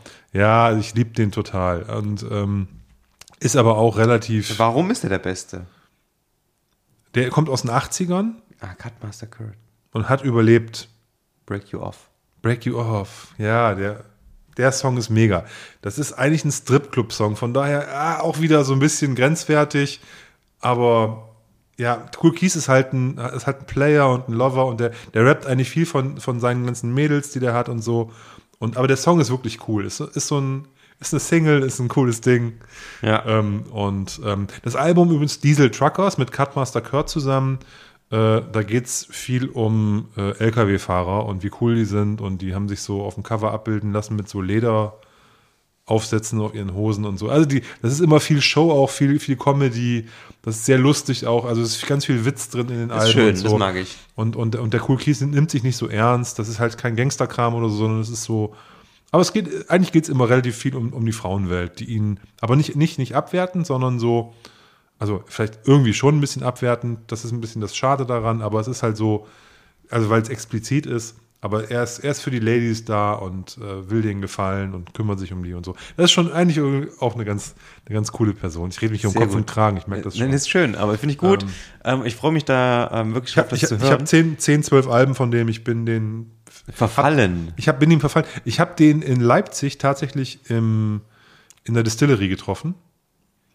Oh und, ja. Und habe ich die Story schon mal erzählt? Ah, mehrfach. Ne? Mehrfach. dann, dann lassen wir das jetzt. Cool Keys. cool Keys für die Playlist. Sehr gut. Ich hau noch einen drauf, weil wir so lange nichts draufgehauen haben. Und zwar, ähm, ich, ich bin ja ein Freund der elektronischen Tanzmusik und ähm, zwar, ähm, vielleicht kennen einige von euch Annie Mac und ähm, die hat einen Track aufgenommen mit ähm, Mel Brown als Feature und das Ganze auch noch im DJ Kotze Remix und der Track heißt ähm, Feel About You. Es ist im Endeffekt noch nicht mal Sprechgesang. Äh, Die, diese ähm, Mel Brown, die, die, die redet in diesem Track die ganze Zeit. Und es ist aber so melodisch irgendwie, wie sie redet. Es ist höchst angenehm und es ist einfach so ein Track, wo du einfach rausfährst, die Sonne scheint, ähm, sitzt im Auto und denkst dir so, ja, das ist genau perfekt, jetzt äh, diesen, diesen Song zu hören. Und das kommt aber auch gut, wenn du mit Freunden so einen Abend startest. Dann passt das so ein bisschen, naja, man kann dazu so ein bisschen schön mitwippen, ne? Es ist so ein bisschen, man macht ein bisschen gute Laune, man schenkt sich vielleicht ein Getränk ein, quatscht so ein bisschen und ähm, deswegen haue ich den mit auf die Playlist drauf. Macht wahnsinnig viel Spaß. Ich mag solche Sachen, die unterschwellig entspannt sind, aber auch theoretisch tanzbar sind. Wer nicht weiß, wer DJ Kotze ist, hört sich einfach mal das letzte Materia-Album an. Oh ja. Da ist ein Großteil der Tracks von DJ Kotze produziert.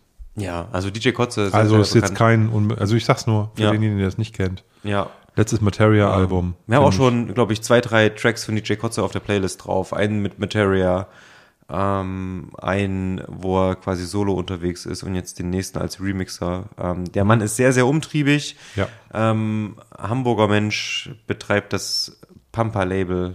Ähm, es macht sehr viel Spaß. Du schnüffelst noch am, am Campbellton Loch. Ja, hier kommt die Würze langsam durch. Ja, eigentlich müssten wir jetzt direkt noch Campbellton Loch das, das Lied draufhauen. Das würde unsere komplette Playlist äh, einfach nur zerschießen. Ne? Ähm, ihr kennt sicher alle dieses Loch, äh, äh, dieses Loch, dieses Lied Campbellton Loch, I Wish You Were Whiskey. Ähm, das ist so ein typisches schottisches Lied, das hört man irgendwie in jeder Schottland-Doku, ähm, die auf dem ersten oder Dreisat oder so läuft, ähm, gefühlt. Ähm, aber wir unterlassen das jetzt, das mit in die Playlist reinzuknallen. Auf jeden Fall. Also ich höre immer wieder, wenn Leute das. irgendwie, ich sag so, hier hört ihr mir unsere Podcast-Playlist an, die ist ziemlich gut. Die so, ja, da ist ja nur so Schottland-Dudelsack-Scheiß drauf. Und so, nee, eben nicht. Eben nicht. Eben nicht. Also das ist, glaube ich, die untypischste Whisky-Playliste, die es gibt. Der riecht wunderbar. Und der braucht Zeit, ne? Ja, der gefällt mir jetzt nochmal einen Tick Ja. besser. Die Würze kommt so ein bisschen durch. Es kommt aber auch die Fruchtigkeit nochmal hoch. Ist gerade so ein bisschen Birne noch dabei. Sehr schön. Aber eher so eine, so eine reife Hm. Birne mit Birnenschale aber auch. Also irgendwie so diese süße Mhm. Herb. Birne, aber auch das Bittere Herbsüß. so ein bisschen, ja. Hm. Da hast du recht. Ich denke, wir genießen den Rest des 30-Jährigen backstage. Oh, Backstage. Ja, wir gehen dann rüber ins Backstage Finde ich gut. ähm, und wünschen euch da draußen auf jeden Fall eine super, super schöne Woche. Ähm, trinkt nicht so viel Whisky, aber trinkt guten Whisky. Vielleicht ja mit Altweibersommer noch ein bisschen, wenn wir alle Glück haben. Das wäre wunderbar. Dann würde ich auch empfehlen, nochmal den ein oder anderen Sommercocktail zum Ausklang des Sommers nochmal rausholen. Definitiv. Aber mein Tipp wäre dazu tatsächlich, wir konnten das heute leider nicht machen, aber geht raus in die Bars. Setzt euch in einen kleinen Weinladen, der irgendwie draußen ein paar Stühle hat, setzt euch in eine Bar und probiert dort neue Sachen. Aktuell ist Negroni Week. Ähm, die haben alle selbst kreierte Negroni-Varianten jeglicher Art und Weise. Ähm, unterstützt auf jeden Fall die Gastronomie da draußen. Genau, Gastronomen brauchen Gäste. Mehr denn je richtig. in der aktuellen Zeit. Man muss ja nicht, nicht, nicht, nicht, nicht sechs äh, Cocktails trinken, vielleicht reichen auch drei. Ne? Also von daher ähm, geht raus. Genau. Und, Und, äh, Stefan. Philipp, Peter und Klaus, wenn ihr gerade zu Hause sitzt und das hört, steht auf, nehmt euch euren Partner, eure Partnerin, geht raus, keine Ahnung, guckt euch einen Film an, guckt euch ein hört euch ein Konzert an, ähm, Podcast könnt ihr auch im Auto hören. Ja, Stefanie, Melanie, Ulrike und Johanna, wenn ihr das hier hört, schnappt euch euren Typen und geht raus irgendwie in eine schöne Sushi-Bar, danach noch irgendeine Cocktailbar oder in irgendeinen schönen Vegan-Food-Laden und esst das schön, foodet, foodet was Nices Foodet was Nices, auf jeden Fall. und geht dann nochmal irgendwie in eine Bar oder in irgendeine schöne Gastro, wo, Genau, es was Gutes zu trinken gibt. oh Gott, es ist Zeit dafür, dass wir jetzt hier auf jeden Fall ausschalten und ähm, lasst euch gut gehen. Ciao. Bye, bye.